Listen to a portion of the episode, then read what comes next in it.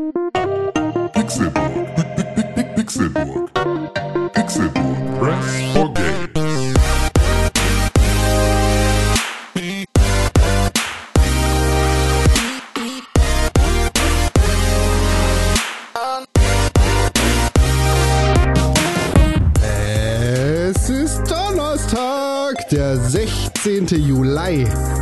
2020 und ihr hört den Pixelbook Podcast. Es ist schön, dass ihr eingeschaltet habt zu dieser neuen Ausgabe von uns aus dem Hause Pixelburg am äh, Dings, Donnerstag zur Folge 424. Mein Name ist Konkrell und ich freue mich sehr, dass ich nicht alleine bin, sondern mit meinen lieben Freunden verbunden bin. Leider immer noch nur über das Internet und nicht in echt.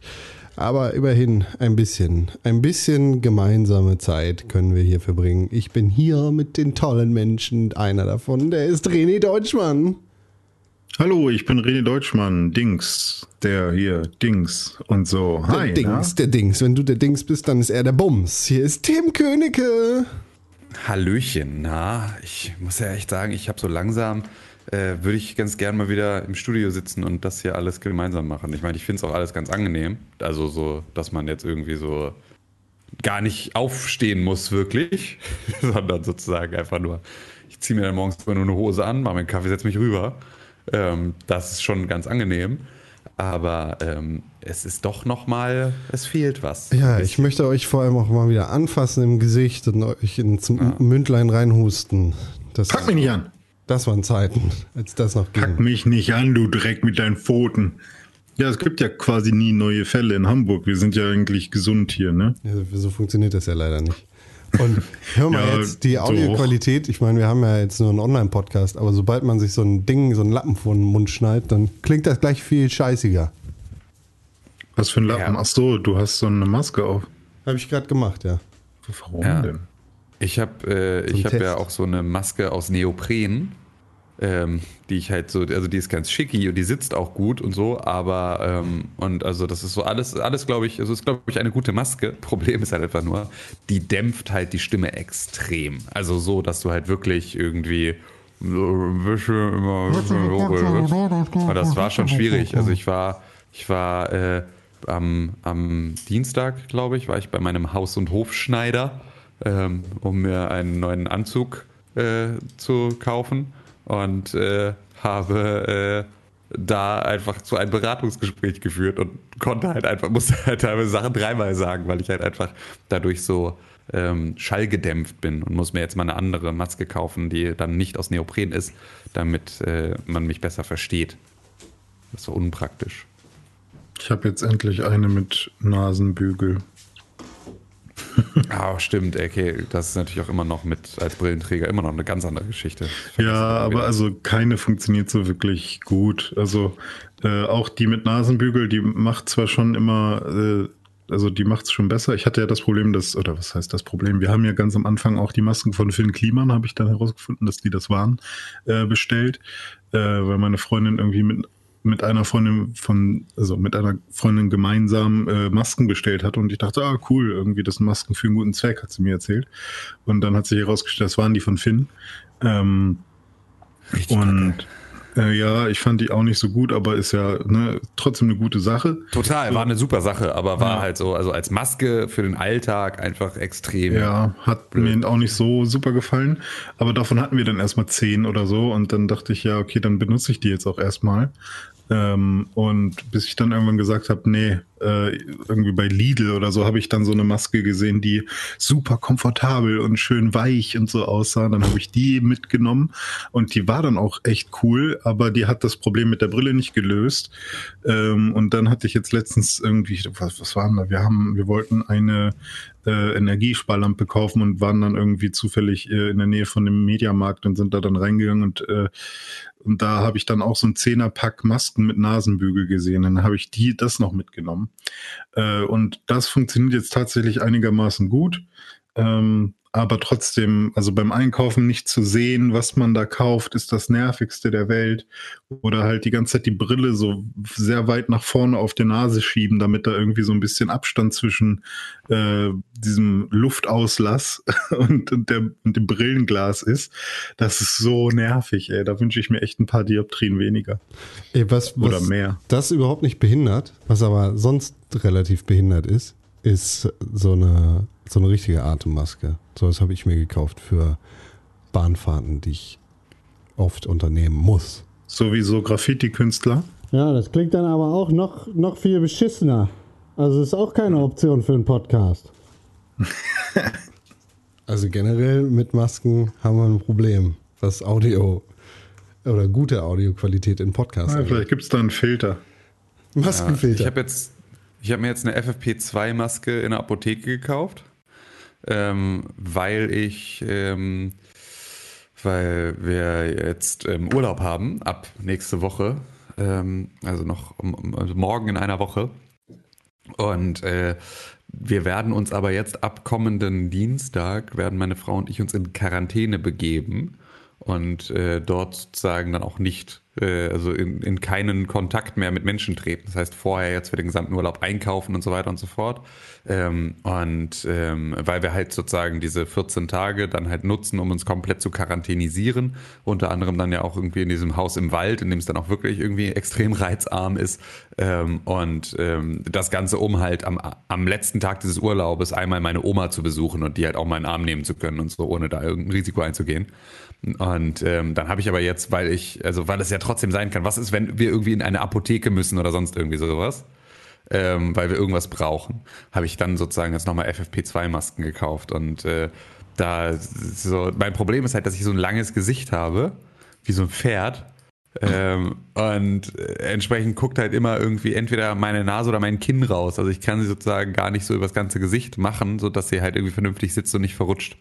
Das nervt extrem, aber ähm, ich glaube, dass da ein Bart auch nicht ganz so zielführend ist.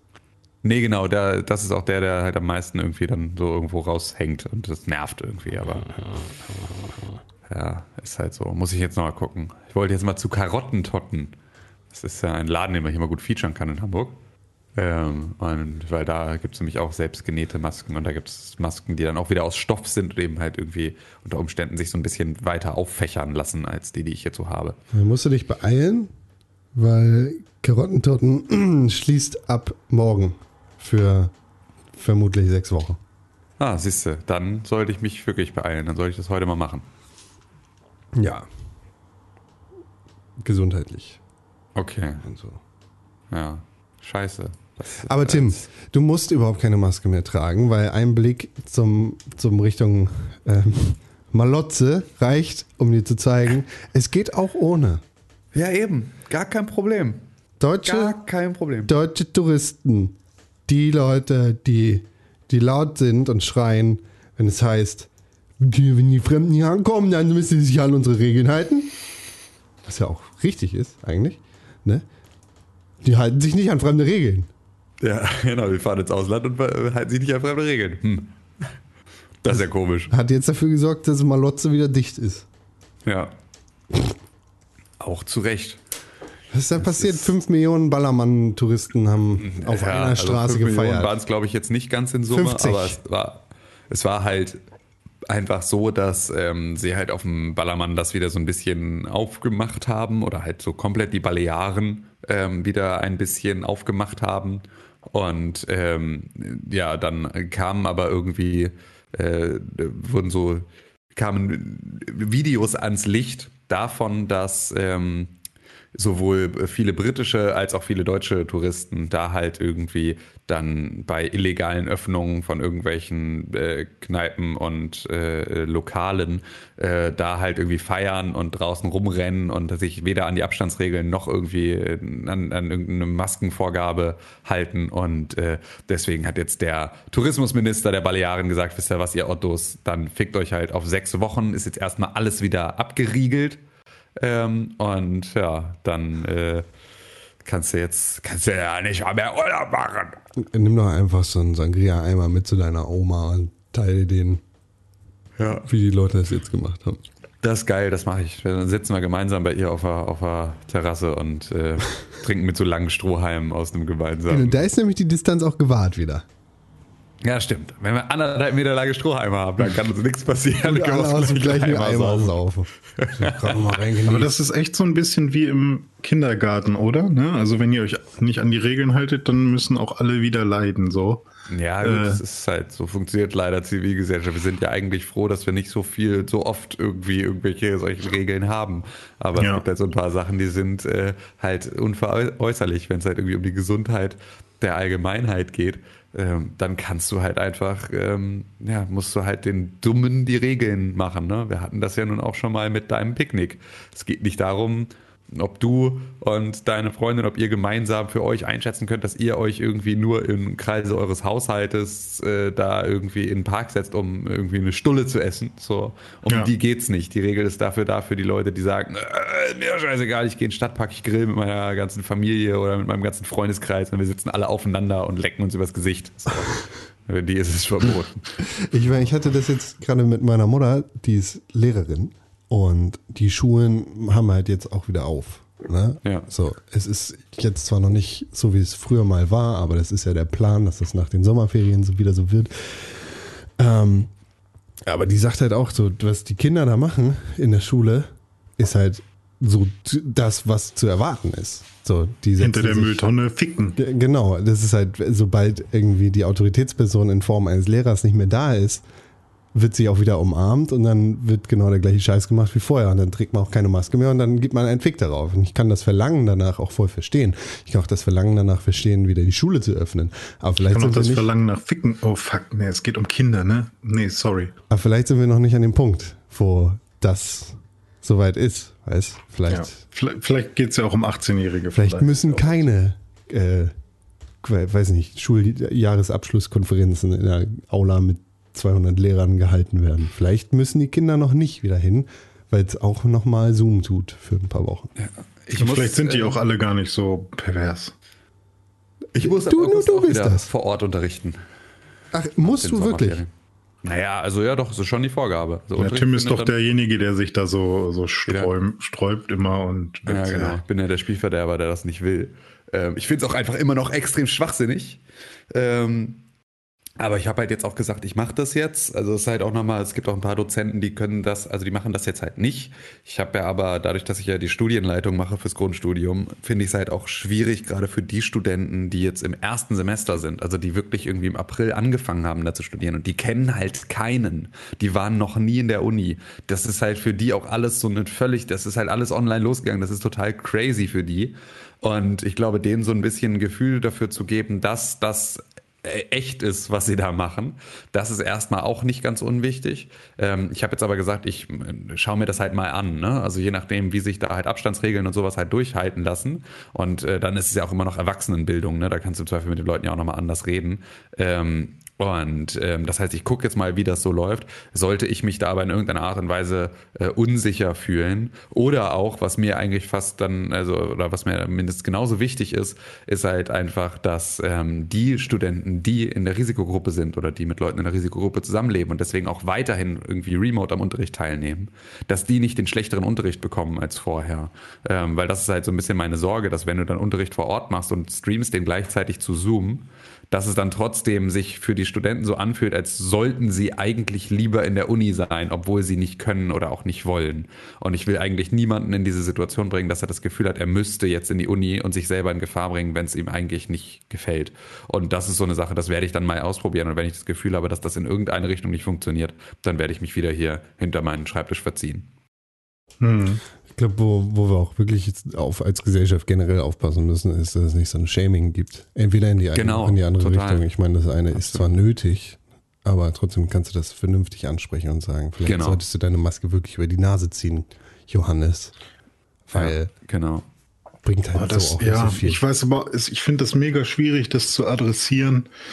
Ähm, also einmal im, im Supermarkt schon, wenn ich halt, ich sehe wirklich 50 Prozent der Leute haben halt die Maske unter der Nase und ich denke dann halt echt so, so was, was machen wir hier? So, äh, so dann, da gab es ja auch dieses Meme, also nicht nur Meme, das war halt dieser Polizei-Dude, äh, irgendwie der, der gesagt hat, this is a chin guard. Und das war halt die Maske, die auf dem Kinn sitzt. Und this is a face mask. Und dann hat er halt nochmal gezeigt, wie man äh, die Maske richtig aufsetzt.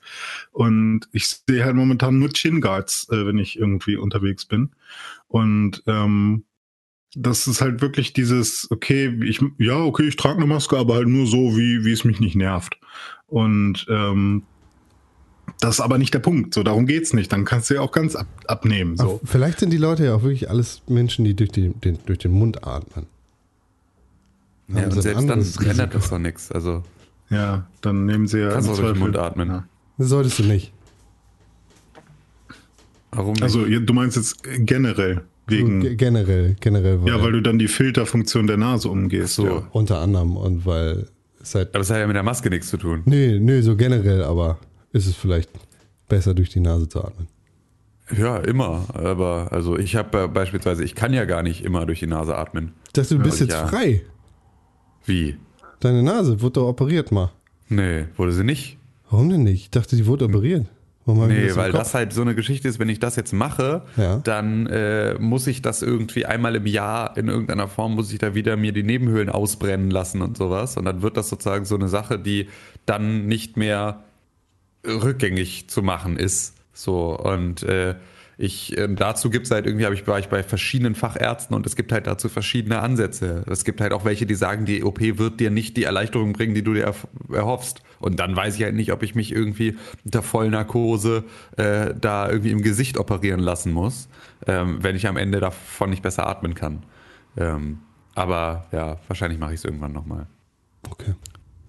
Ja, Wir brechen dir einfach die Nase und dann ist es von automatisch besser.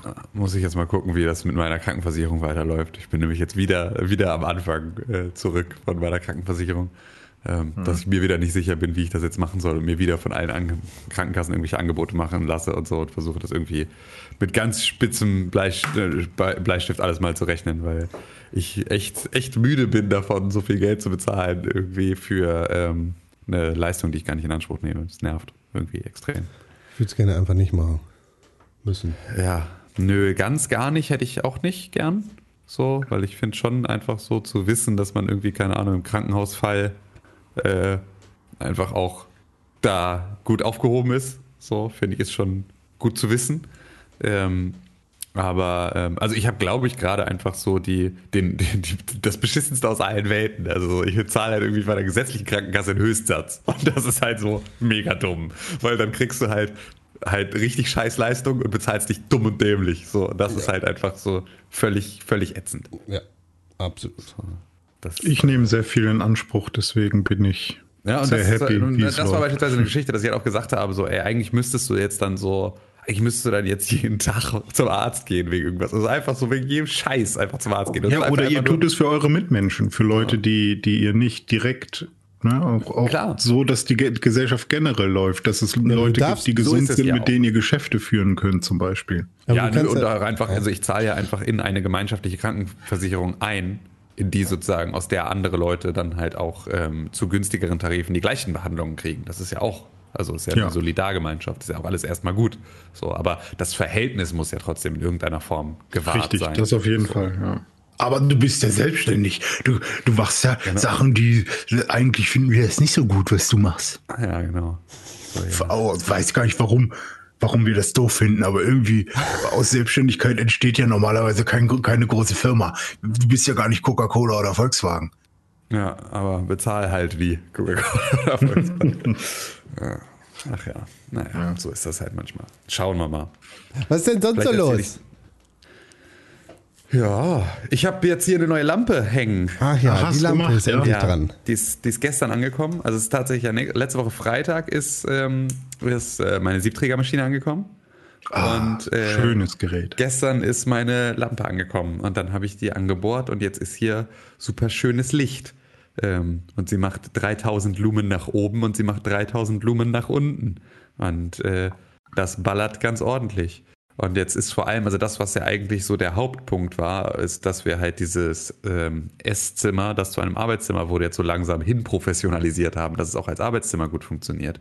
Und das ist halt jetzt extrem geil, weil man kommt hier jetzt plötzlich wieder durch, ohne über irgendwas rübersteigen zu müssen und so. Und ich habe hier irgendwie, ich muss nicht mehr über eine Mehrfachsteckdose rüberlaufen, ähm, um an meinen Arbeitsplatz zu kommen, oder beziehungsweise mussten wir das beide immer. Und äh, jetzt habe ich hier die Kabelführung äh, verbessert und wir haben ja nicht mehr ähm, ja, mit so, so einem Arm für das iPad hier mit verbastelt, dass wir hier sozusagen auch irgendwie so ein iPad dran machen können. Wir haben, äh, ich habe ähm, die, die ganze Netzwerkkabelstruktur hier einmal neu aufgebaut. Ich habe äh, die beiden Scheinwerfer, die hier vorher standen auf Stativen, die habe ich äh, auseinandergebaut und dafür jetzt sozusagen diese Deckenlampe äh, angebaut. Das war jetzt eine Hü, ne?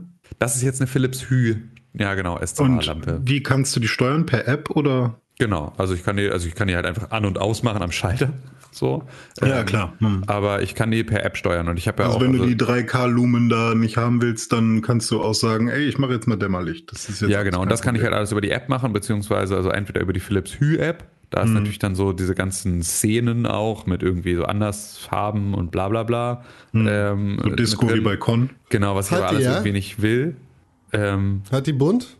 Ja, ja, die hat bunt, die hat alles. Ähm, was ich für den Preis auch gehofft habe, dass das zumindest mit Jetzt dabei ist Tim endlich ein richtiger Gamer. Äh, ja, genau. Aber es ist halt äh, im falschen Zimmer, ne? Also ich, obwohl ich habe ja sogar Ambilight. Ich habe ja sogar Ambilight äh, hinter meinem Fernseher für äh, von Philips Hue. So, das geht ja richtig. Kann man die jetzt auch connecten, sodass im Esszimmer das gleiche Lichtsetting Ja, ist ja, wie klar. an deinem Fernseher und Ja, so? ja, das kann ich jetzt alles, kann ich jetzt alles machen, mache ich aber selbstverständlich nicht, ähm, weil es totaler Schwachsinn ist. Ähm, aber äh, das ist jetzt gerade zumindest, ähm, also ist es halt so, dass ich es entweder über diese Philips Hue App machen kann mit dem ganzen Pipapo, oder aber ich äh, kann es ähm, halt auch wirklich über über ähm, diese Home-Geschichte vom iPhone selber steuern. Und das ist halt cool. Also weil dann kannst du halt äh, wirklich darüber auch, also dann hast du sozusagen auch auf, auf Kurzwahltaste. Ne, du kannst sozusagen, wenn du oben rechts jetzt so runterziehst auf dem iPhone, dann hast du halt, kannst du dir ja auch so diese Widgets alle anlegen, wie du sie haben willst. Also mit so Taschenlampe schnell und irgendwie Timer an und so. Und äh, da kannst du halt dann auch ähm, äh, hier Apple HomeKit eintragen und da kann ich dann sozusagen mit einem Knopfdruck alle Lampen an und ausmachen und einstellen, Hm. wie hell und welche Farbtemperatur die haben sollen und so. Und dafür ist es halt extrem praktisch. Kannst du damit auch einen Erdbeershake machen? Ähm, nee. Ja, Ah. Die Erdbeer-Shake-Funktion habe ich jetzt nicht mitbestellt. Weil Aber er hört sich so an, als können, hätten die da schon sehr viel eingebaut, was mit Licht zu tun hat. Ja, ich glaube, alles, was mit Licht zu tun hat, ist da erstmal drin jetzt. Cool. Ja. Ich bin gespannt, wie es da aussieht, wenn wir da mal wieder sind. Ja. Ja. Von der Helligkeit her. Kannst, kannst gerne mal auf den Espresso vorbeikommen hier. Oh ja, das gibt's ja auch noch. Ein Expresso. Wie, erzähl mal, äh, wie das mit der Maschine ist, weil ich bin ja, ich, also irgendwann in meinem Leben will ich ja auch nochmal so eine Siebträgermaschine haben, weil ich mag das ja. Mhm. Ähm, wie, wie ist das, ähm, wenn du die, also die muss man ja schon abends oder morgens so quasi einmal so vorbereiten, sag ich mal. Ich will Ja, also das, äh, jedes Mal von einer Reinigung sprechen, aber Nee, also reinigen musst du sie sozusagen dann nicht jeden Tag. Das ist Ja. nicht so, oder beziehungsweise schon. Also ich reinige sozusagen immer nach Benutzung. Aber reinigen ist dann ja noch einmal irgendwie im Prinzip alle Düsen auf. Genau, einmal alle Düsen auf, überall nochmal Wasser rauslaufen lassen und dann halt über rüber. Ja, ja, so. ja. Ähm, was halt gerade bei so einem verchromten Gerät auch, glaube ich, einfach sinnvoll ist, weil ansonsten äh, hast du da halt auch die ganze Zeit irgendwelche Wasserflecken und all sowas drauf. Das nervt halt auch sonst. Ähm, das sieht ja dann irgendwann nicht mehr so geil. Nachdem du das erste Mal was scharf angebraten hast in der Küche, sieht ja auch dein verchromtes Gerät nicht mehr so schön aus wie aus frisch aus der Packung. Ähm, aber das ist so das, was so die alltägliche Pflege angeht. Das ist unproblematisch. Ähm, du musst sie aber halt eine Weile vorheizen. Ne? Das ist halt so ein bisschen das Ding. Aber da war es auch so, dass ich Samstag dann ähm, aufgesprungen bin. Also ich bin aufgewacht, habe die Augen aufgeschlagen und bin aus dem Bett gesprungen. Und meine Frau dachte schon, es wäre irgendwas los, weil das letzte Mal, dass ich irgendwie so aufgesprungen bin, habe ich irgendwie, keine Ahnung, vergessen, Steuer zu bezahlen oder also irgendwas. so, so auf jeden Fall irgendwie sonst immer nur in Notfällen so aufgesprungen. Und ähm, bin aber so aufgesprungen, um die Maschine vorzuheizen, um mich dann wieder ins Bett zu legen, bis sie sozusagen fertig äh, den Druck aufgebaut hat, weil das ist ja das, was Ja, sie braucht. genau. Also die ist ja sozusagen eigentlich auch fast komplett mechanisch, also ist ja kaum elektrisch. Ja. Ähm, und ähm, das heißt, es gibt sozusagen eigentlich nur die Wasserpumpe, die elektrisch ist und die hat sie auch so eine Druckanzeige? ja, So richtig so mit grünem Bereich, rotem Bereich und so. Oh, Ja, ja, genau. Und Sieht dann so richtig wie so ein Porsche oder so, ey. Na, es ist, also es ist schon cool. Es ist schon wirklich super cool. Es macht schon Spaß. Und äh, ja, jetzt, was ich halt beispielsweise halt null kann, ist Milchschaum. Also so Milchschaum, wie man den im Café kriegt. Ich weiß nicht, wie die das machen. Also ich kann halt auch so, ich, hab, auch- ich würde halt so gerne irgendwie auch so Latte Art oder sowas dann halt irgendwann mal können. Fände ich halt irgendwie cool. Aber ich habe keine Ahnung wie. Also das ist wirklich, es ist. Äh, Also bei Ahnung, uns ist das machen. so, dass da einfach nur so ein Ding dran ist, was die Milch halt wirklich nur aufschäumt. Genau, es ist nur eine Düse dran. Es ist halt nur eine Dampfdüse. Das ist Ja, aber das, das ist tatsächlich, das haben wir nicht dran, weil das ist der coole Weg, den ihr habt jetzt. Ah, okay. Also ihr habt jetzt nur eine Dampfdüse, das heißt, du, du hast Milch schon in der Tasse meinetwegen, hältst Ja, die an die genau. Dampfdüse und musst da irgendwas mitmachen. Ja, genau. Und das, was bei uns ist, ist, wir stecken quasi einen Schlauch mit so einem langen, äh, mit so einem langen Ah, ja. Metallstrohhalm in die Milch und äh, drehen dann an, an unserem äh, hier an unserem Steam Vent, wie heißt das hier, an unserem äh, Rad. Rad, meinetwegen. Und dann kommt da einfach schon aufgeschäumte Milch raus. Ja, okay, verstehe. Nee, genau. Also, ich möchte ja, ja, sozusagen in Kinderweg. einem, ich habe in so einem, in so einem, äh, ich habe so eine Milchkanne aus, aus äh, Metall und da mache ich halt die Milch rein und dann schäume ich das halt mit dieser Dampfdüse auf. Aber das, was du sozusagen für diesen richtigen Kaffeehaus Kaffee haben willst, ist halt ein Milchschaum, der ähm, im Prinzip ja, also der sich deutlich auch trennt zwischen ähm, der flüssigen Milch und dem festen Milchschaum, aber der soll halt nicht so super fest hier irgendwie so Kaffee also genau, nicht so richtig Sahne Butter sein so, sondern halt so eigentlich halt noch so so so seidig und das was halt das das schwierigste ist, es dürfen halt keine Luftblasen drin sein. Ähm, und das ist halt das, weil, weil also die Luftblasen, wenn du die sonst hast, ähm, die musst du im Prinzip irgendwie versuchen, da rauszukriegen, um dann halt wirklich so auch dieses, diesen, ähm, die Milch so reingießen zu können in die, in die Tasse, dass halt erstmal sich wirklich nur Milch und Kaffee miteinander verbinden und du dann sozusagen, wenn du dann absetzt, auch nur noch eigentlich den Schaum so in der Kanne hast, dass du dann oben irgendwie mit Latteart diese komischen, diese, diese Schicht oben noch drauf packen kannst. So, das ist das, was man eigentlich möchte. Mein Schaum wird aber halt irgendwie, bl- hat total viel Bläschen und äh, wird nicht so, ähm, ja, trennt sich irgendwie falsch von äh, der flüssigen Milch zu diesem Schaumdings. Und das muss ich mir irgendwie nochmal beibringen lassen von jemandem, der das kann. Habe aber auch Tim Königke, Meister der Latteart, Ja, aber genau. sein Schaum hat leider ein bisschen Bläschen. Hm, genau. Äh, ich habe dann mal Instagram gefragt, wer mir das beibringt. Ich habe ganz viele Angebote gekriegt. Ich muss jetzt mal gucken, wie wir das. Vielleicht mache ich das bei allen. Lass mir von allen eine Schulung geben und danach bin ich der Experte.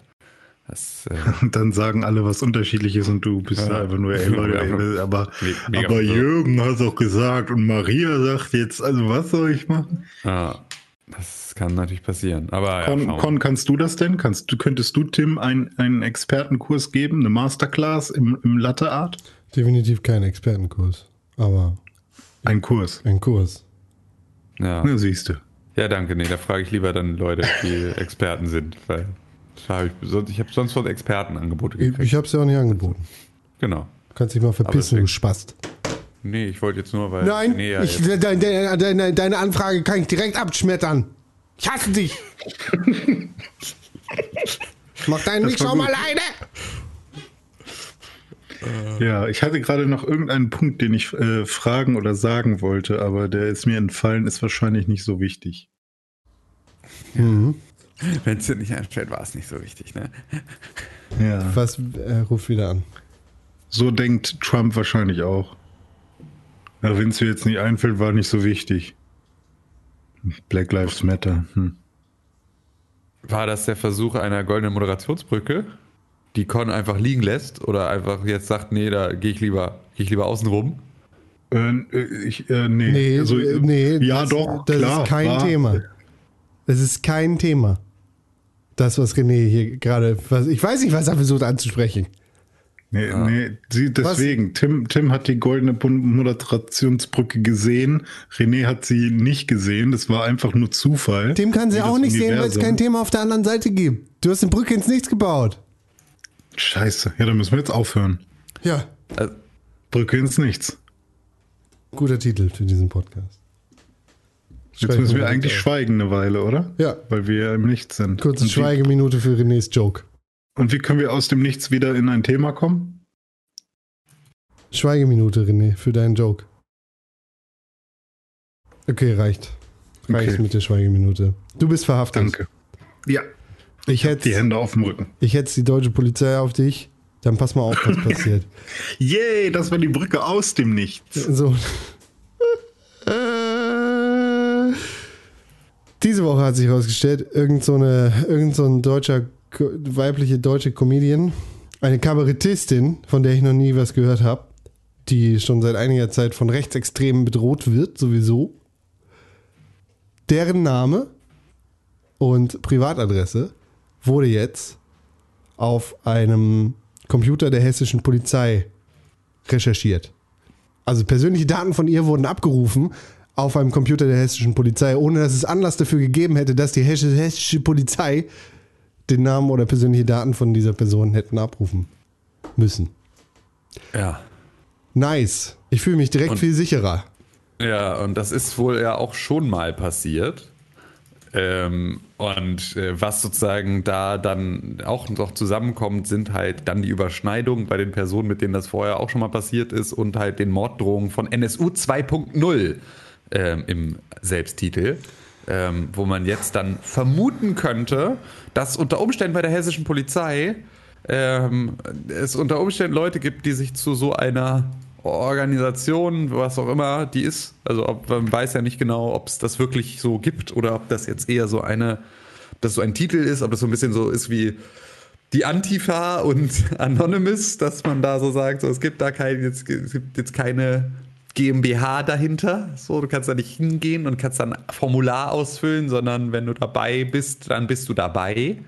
Ähm, das äh, weiß man nicht so genau, aber auf jeden Fall gibt es halt einen, äh, gibt es eine äh, Gruppe von Menschen oder einzelne Personen, die sich irgendwie zugehörig fühlen zu einem neuen, ähm, zu ja, einem nationalsozialistischen Untergrund 2.0, die dann äh, Menschen bedrohen. Entschuldigung, hier muss ich einmal kurz.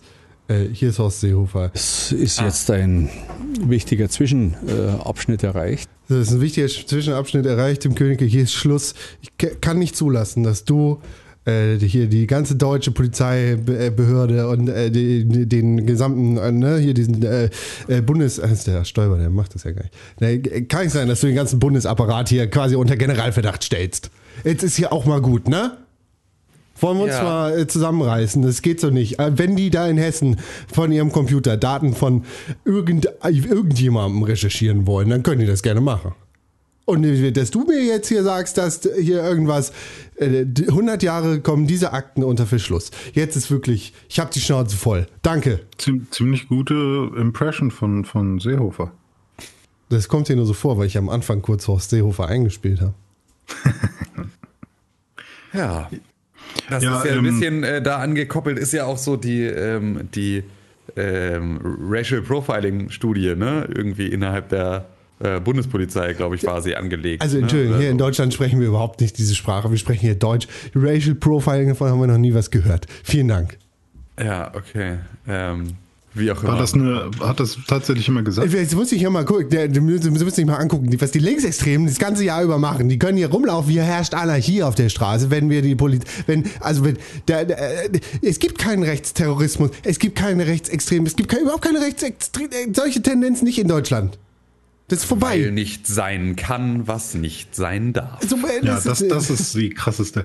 Aber ähm, zum Thema Generalverdacht, äh, das finde ich halt auch krass, wenn, wenn das tatsächlich als Argument angebracht wird, dass man irgendwie den gesamten Bundesapparat unter Generalverdacht äh, stellt, weil darum geht es ja gar nicht, dass Okay. man irgendwie sagt, äh, wir stellen irgendwen oder irgendeinen Apparat unter Generalverdacht, aber es gibt halt konkrete Hinweise auf, auf Dinge oder es, ist, es sind halt ähm, wiederholt äh, Dinge vorgekommen, die, in, die untersucht werden müssen und das hat nichts mit Generalverdacht Und zu tun. selbst Also, da würde ich dir widersprechen, weil Ja. ich bin der Meinung, dass wir genau das müssen.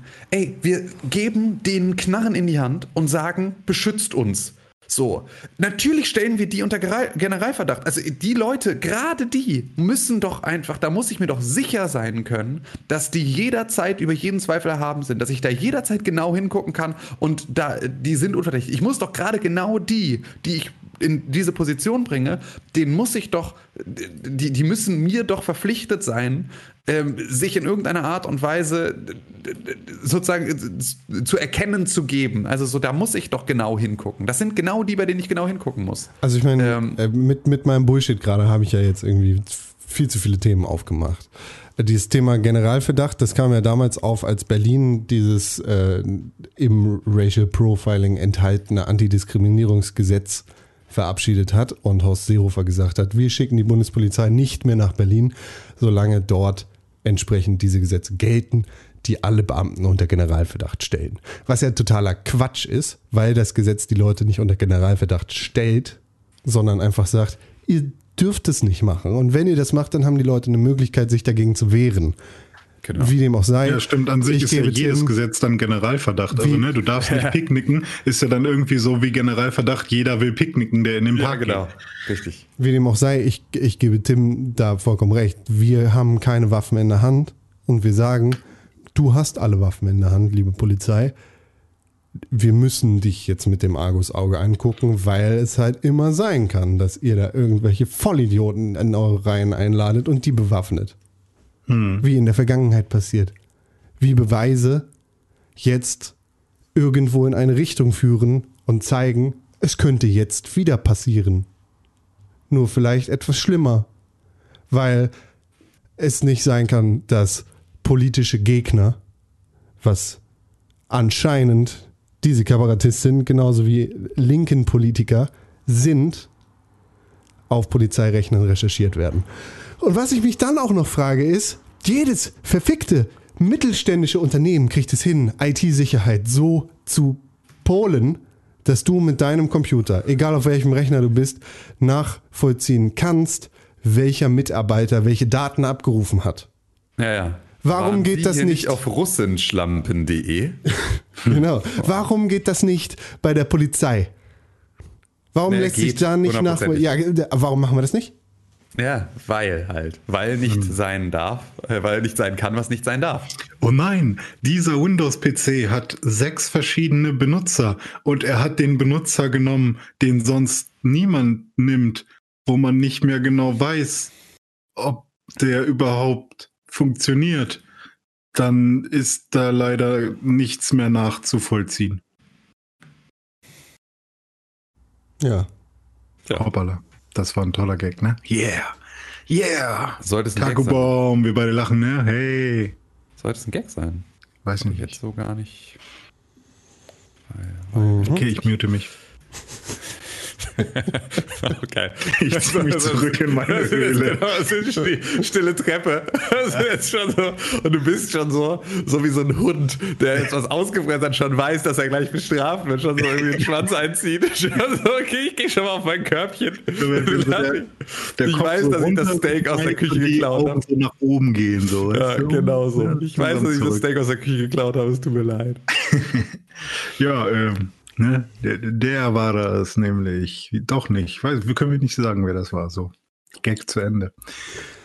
Wo wir gerade schon bei faschistoiden und rechtsextremen Tendenzen sind, die, Bei Hunden? die identitäre Bewegung. Unsere Freunde Ah. von der identitären Bewegung erleben schlechte Wochen. Denn vor einigen, ich glaube, es, zwei Wochen ist es ja ungefähr, vor einigen Wochen hat sich der Social Media Dienst Twitter dazu entschieden, zu sagen, ah, die identitäre Bewegung, die wollen wir nicht auf unserer Plattform haben und hat sie rausgekickt. Dem gefolgt ist jetzt YouTube und hat gesagt, Yes. ah, wollen wir auch nicht. Tschüss. Und damit mehrere YouTube-Kanäle der identitären Bewegung gesperrt.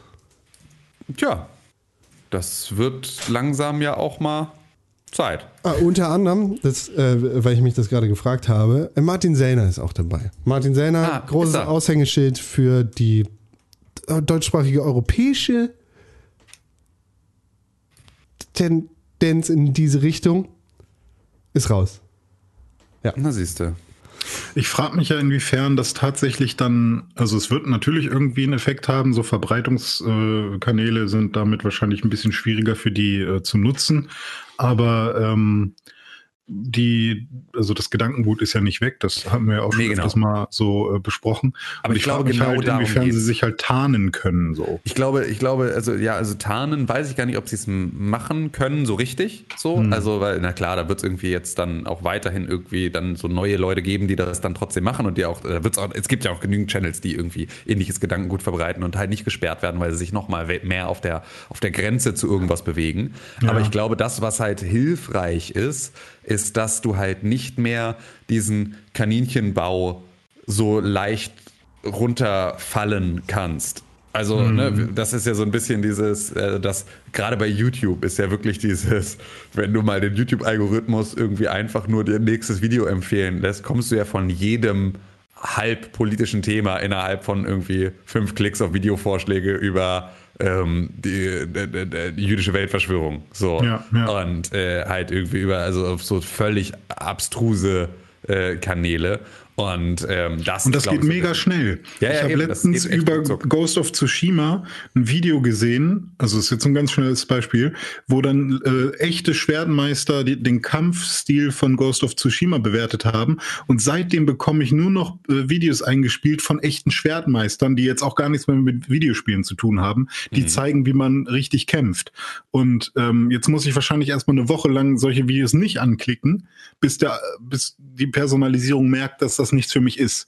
Also Ja. das geht mega schnell, dass man irgendwie solche Videos dann reingespült bekommt.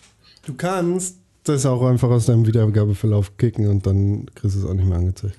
Ja, ja, stimmt. Man kann das auch aktiv sagen, bitte sowas nicht mehr anzeigen. Ja, das geht auch. Genau. Aber das ist natürlich trotzdem so, ich glaube, gerade für die Leute, die halt einfach jetzt nicht so gut darin sind, Sinn von Unsinn zu unterscheiden, ähm, für die ist es, glaube ich, einfach dann hilfreich, wenn der Unsinn, der offensichtlich irgendwie volksverhetzende Unsinn, nicht mehr nur ein Verklicker entfernt ist. Ich, ich gebe ja erstmal äh, vielen von den Leuten, die irgendwie äh, sich diesen Kram reinziehen, eine Form von Benefit of the Doubt, ähm, dass ich erstmal davon ausgehe, dass sie da jetzt nicht irgendwie gezielt losgegangen sind und danach gesucht haben, sondern dass die vielleicht einfach da irgendwie drauf gestoßen sind.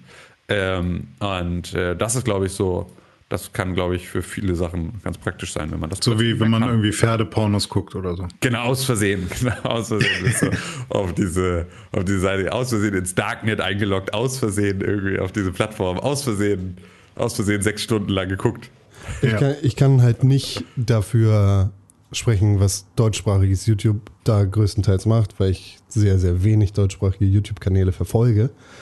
Einer davon wurde auch von YouTube entfernt. Leider.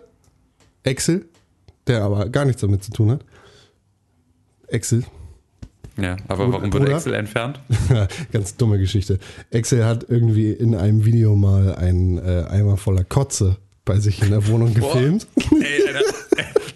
Alter, der Typ ist einfach so ekelhaft, das ist alles nicht auszuhalten. Naja, seitdem ist Excel nicht mehr bei YouTube und Excel ist auch nicht Okay. mehr bei Twitch, sondern hat jetzt so einen anderen Dienst. Das wirklich traurig, weil Excel ist großartig. Kein Scheiß mit Excel. Wer Tanzverbot feiert, muss Excel auch feiern. Ja, genau. da ich, glaube ich, gebe ich dir, glaube ich, recht. So. Äh, deshalb kann ich nicht für deutschsprachiges YouTube so richtig sprechen. Aber Aber ist ja, also du bist ja auch bei QAnon und sowas relativ fix, wenn du irgendwie bei englischsprachigen politischen, irgendwie politisch konnotierten Videos in, im Englischen. Bin ich tatsächlich noch nicht, noch nicht gelandet, ja, sondern das äh, ist alles noch relativ gemäßigt, aber es stimmt auf jeden Chemtrails Fall. 9-11 ist ja ganz schnell. Aber auch da bin ich noch nicht gelandet, aber es stimmt Ah, auf jeden okay. Fall, dass die, selbst wenn ich nicht viel von dieser Rechts- und Linkseinordnung halte, dass die konservativ-rechte Ecke mehr Videos auf YouTube rauspumpt als die linke. Die, die, das Ja, die Linke, die publiziert halt äh, vor allem irgendwie auch im Intranet. ja. So. Ja. In der genau. Echo Jam. Auf Twitter wird nochmal reingerufen. Hallo? Ja, das merke ich gerade. Habe ich letztens erst mit ähm, meinen Rapperfreunden drüber gesprochen, äh, weil einer meiner Rapperfreunde sagt, boah, ey, ich muss echt ähm, mein Instagram mal ausmisten, weil ähm, es ist gerade echt ungesund, wie ich Instagram benutze, weil ich folge irgendwie 1200 Leuten und das sind alles ehrliche Instagram-Follows. Also ich habe nie jemandem gefolgt, weil ich das irgendwie ganz schnell machen wollte, äh, irgendwie oder weil ich irgendwie Likes erhaschen wollte, sondern ich fand das wirklich cool, was die Person gemacht hat und und ähm, für mich ist Instagram quasi genau der Kanal, wo ich die ganze Zeit sein kann. Und es hält mich wirklich vom Arbeiten ab. Und ich meinte, hm, ist bei mir halt irgendwie nicht so, aber ich werde halt immer fündig bei Twitter. Also immer wenn ich bei Twitter bin, sehe ich da halt ähm, Tweaks, äh, Tweets und irgendwelche ähm, ähm, Postings oder sonst irgendwas, äh, verlinkte Artikel, Bilder, die ich interessant finde. Ähm, und da denke ich so, ah, also eigentlich ist Twitter mein, mein Medium, was ich eigentlich nutzen will, aber ich check halt einfach immer noch nicht das User Interface. Das heißt, ich gehe einfach nicht gerne auf Twitter.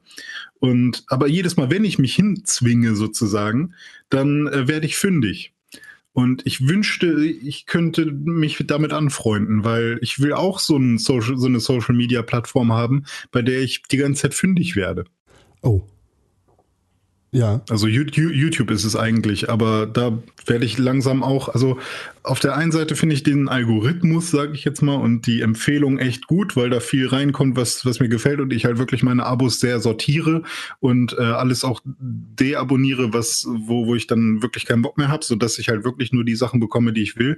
Aber es wird dann auch schnell eintönig, wenn man nicht irgendwie mal äh, auf die Suche nach Neuem geht, weil ähm, die Leute, denen ich folge, die können jetzt halt auch nicht jeden Tag zehn Videos machen, die genau nach meinem Geschmack sind. So und ähm, ja, keine Ahnung.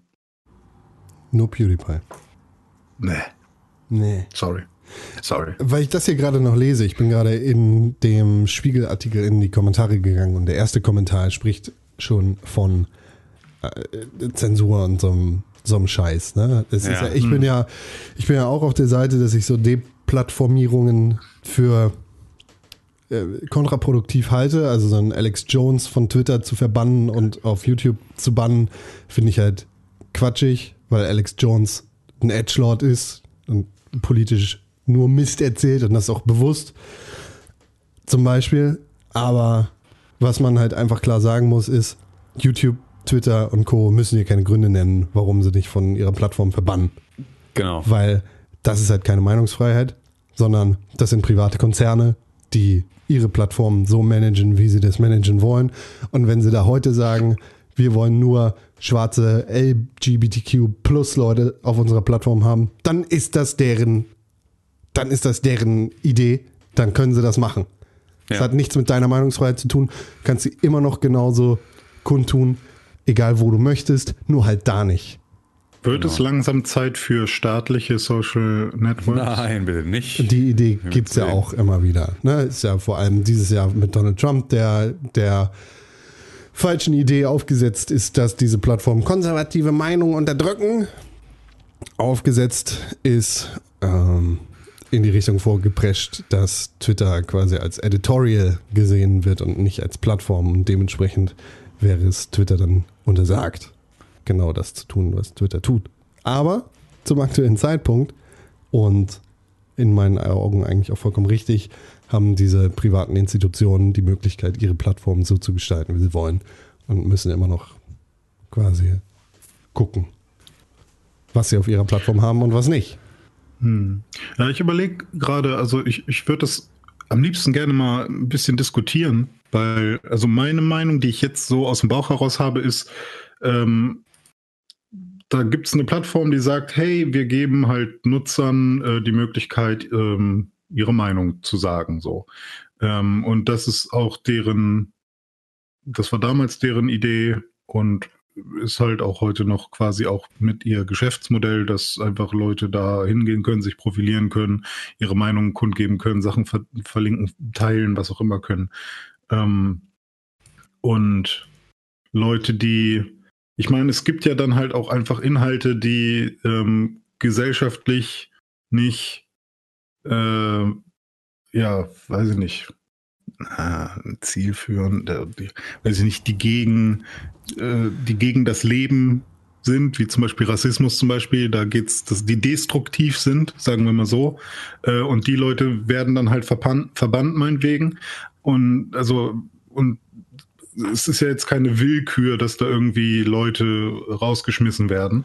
Ähm, auch wenn ich prinzipiell auch der Meinung bin, Con, dass man, äh, dass dieses ganze, man bannt irgendwen meistens, ähm, oder nicht meistens, aber dass das nicht die beste Lösung ist. Eigentlich will ich natürlich, dass an der Wurzel wieder irgendwie angepackt wird, aber vielleicht hat es zumindest für den Moment einen guten Effekt. Nein, wir haben, Ähm. also da, da, damit gibt es, glaube ich, drei, äh, drei Dinge. Ähm, Mhm. Einerseits, äh, ja, können wir damit übereinstimmen, dass Rassismus scheiße ist und dass wir Ja. keinen Rassismus wollen.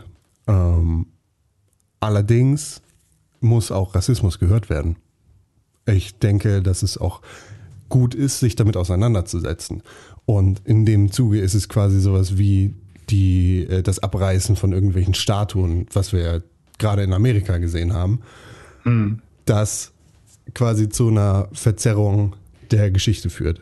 So, es gibt Leute, die sagen, das ist aber, äh, da- dadurch wird die Geschichte gelöscht und damit ist sie weg, was ja nicht stimmt, ähm, weil die Geschichte ist ja nicht weg, kann weiterhin konserviert werden, zum Beispiel in Form von Museen.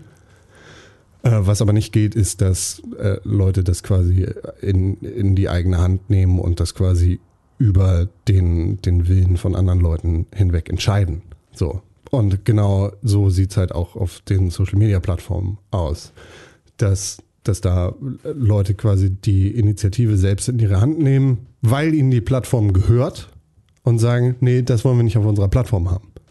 Was dann äh, da wieder dazu kommt, ist, das ist halt nicht der Marktplatz, auf dem du stehst, auf deiner Obstkiste und deine Rede erzählst, sondern es ist eine private Plattform, wo dir ein Plattformanbieter eben eine Bühne gibt für umsonst und im Prinzip machen kann, was der Plattformanbieter möchte.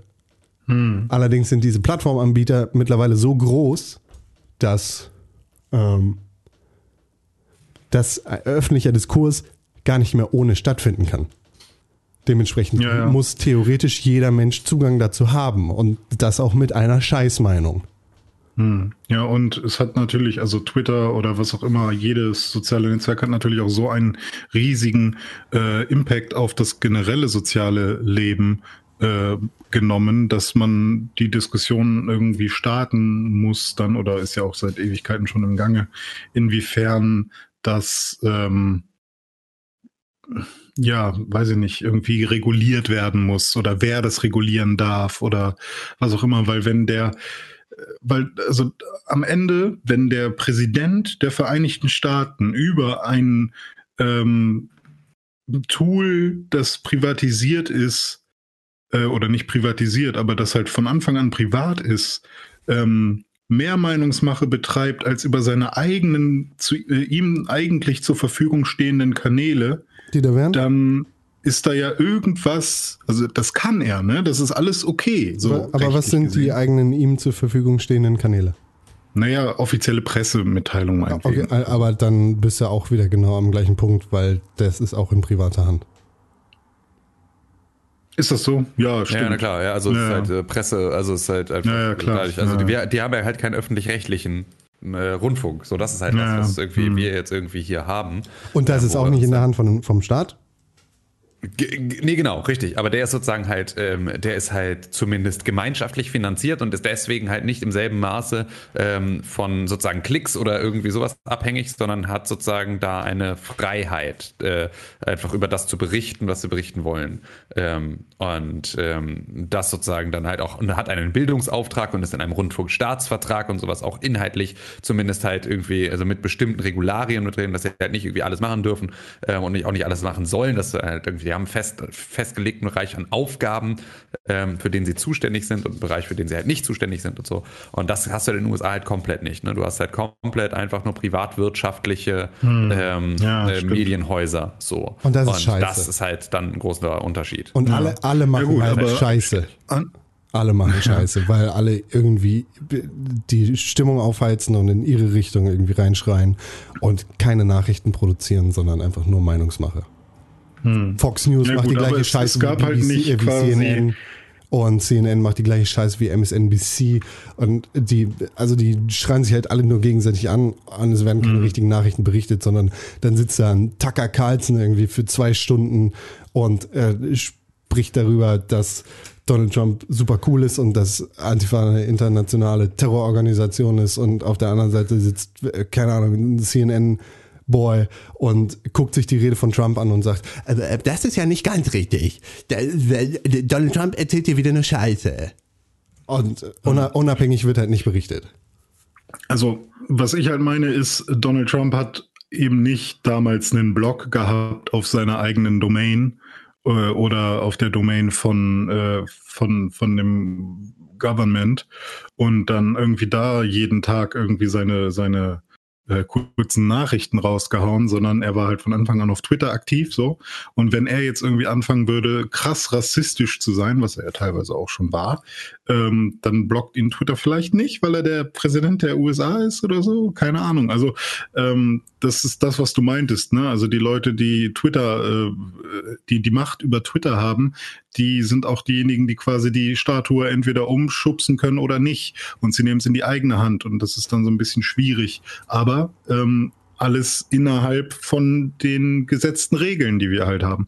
Weil ähm, da macht niemand irgendwas Illegales. Äh, Also ich bin froh, dass ich das nicht entscheiden muss, weil ich keine richtige Antwort darauf habe. Ich, Ja, ich ich, sehe, ich sehe gute Argumente für beide Positionen. Weil auf der einen Seite muss jede Stimme gehört werden in einer Demokratie und das muss eine Demokratie aushalten können. Auf der anderen Seite kann ein Privatunternehmen entscheiden, was es auf seiner Plattform präsentieren möchte und was nicht. Um es da irgendwie mal sehr kurz zu machen. Und die Entscheidung kann ich nicht fällen. Und ich finde es auch nicht richtig zu sagen, hier muss der Staat rein und Twitter kaufen. Und das Nee, nee, quasi also selbst regulieren. Das ist halt auch keine Option. Schwer, Ja, kompliziert.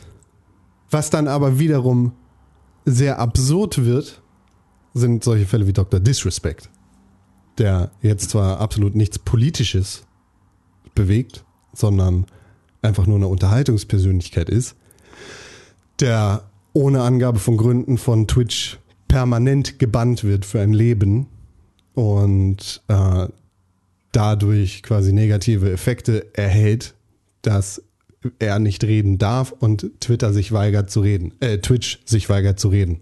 Aber gibt's, was gibt's, was sagt denn, was sagen denn die Verschwörungen dahinter, weswegen er gesperrt wurde? Also die erste Verschwörung, die ich ja damals gehört habe, die ja aber anscheinend auch falsch ist, war, dass er mit Ninja zusammen äh, eine eigene Streaming-Plattform gründen wollte, weil Ninja ja von Mixer weg ist, ähm, dadurch, dass Mixer irgendwie Ja, Doc und Äh. Ninja hassen sich. Oder hassen sich ist übertrieben, aber mögen sich nicht. Ah, okay. Aber das war so die erste äh, Verschwörungstheorie, sag ich mal, die rumgegangen ist und ähm, dass Twitch davon Wind bekommen hat und ihn deswegen gekickt hat. So, hey, Also vielleicht für- gründet hier gar nichts. Vielleicht für, für den Kontext nochmal. Ne? Dr. Disrespect ist zurzeit oder ist bis vor kurzem der größte Streamer auf Twitch gewesen, ist ziemlich krasses Aushängeschild für Twitch gewesen und äh, auch Teil einer riesigen Werbekampagne mit sehr, sehr viel Kohle für Twitch gewesen. Ist ein Typ, der in, in Character seine Streams macht und halt nicht in, im echten Leben heißt er nicht Dr. Disrespect. Fun Fact. Äh, sondern einfach ein Typ ist, der im Stream seine Persönlichkeit spielt. Und der wurde jetzt ohne Angabe von Gründen von heute auf morgen gebannt. Forever. Ja, Twitch fand nämlich Dr. Deutschmann viel besser als Dr. Disrespect. Jetzt bist du der größte Streamer auf Twitch ever. Ja, klar. Ich streame vor allem die alten Streams von Dr. Disrespect. Cool. Cool. Ja. Ähm, das war eine Verschwörungstheorie. Was ist die nächste? Die nächste habe ich dann, als ich gemerkt habe, dass diese Theorie, die für mich schon fast plausibel klang, äh, nicht wahr ist, habe ich dann erstmal jetzt gewartet, bis tatsächlich mal ein offizielles Statement kommt. Also ich kenne keine weitere. Äh, Es wird halt von Twitch kein offizielles Statement geben. Vielleicht laufen irgendwann NDAs aus, dass Doc darüber reden kann, aber zum aktuellen Zeitpunkt darf halt keiner darüber reden on Twitch. Kennst du denn eine neue? Es gibt nichts. Niemand Hm. darf darüber reden. Es gibt ein paar Newsleute, die sagen, dass sie irgendwelche Kontakte hätten und irgendwas gehört haben. Im Endeffekt ist aber gerade nix. Und Ja, was man Twitch. halt weiß, ist, wie das Ganze passiert ist. Ne? Also er war in einem Stream ähm, und hat dann eine Nachricht äh, bekommen.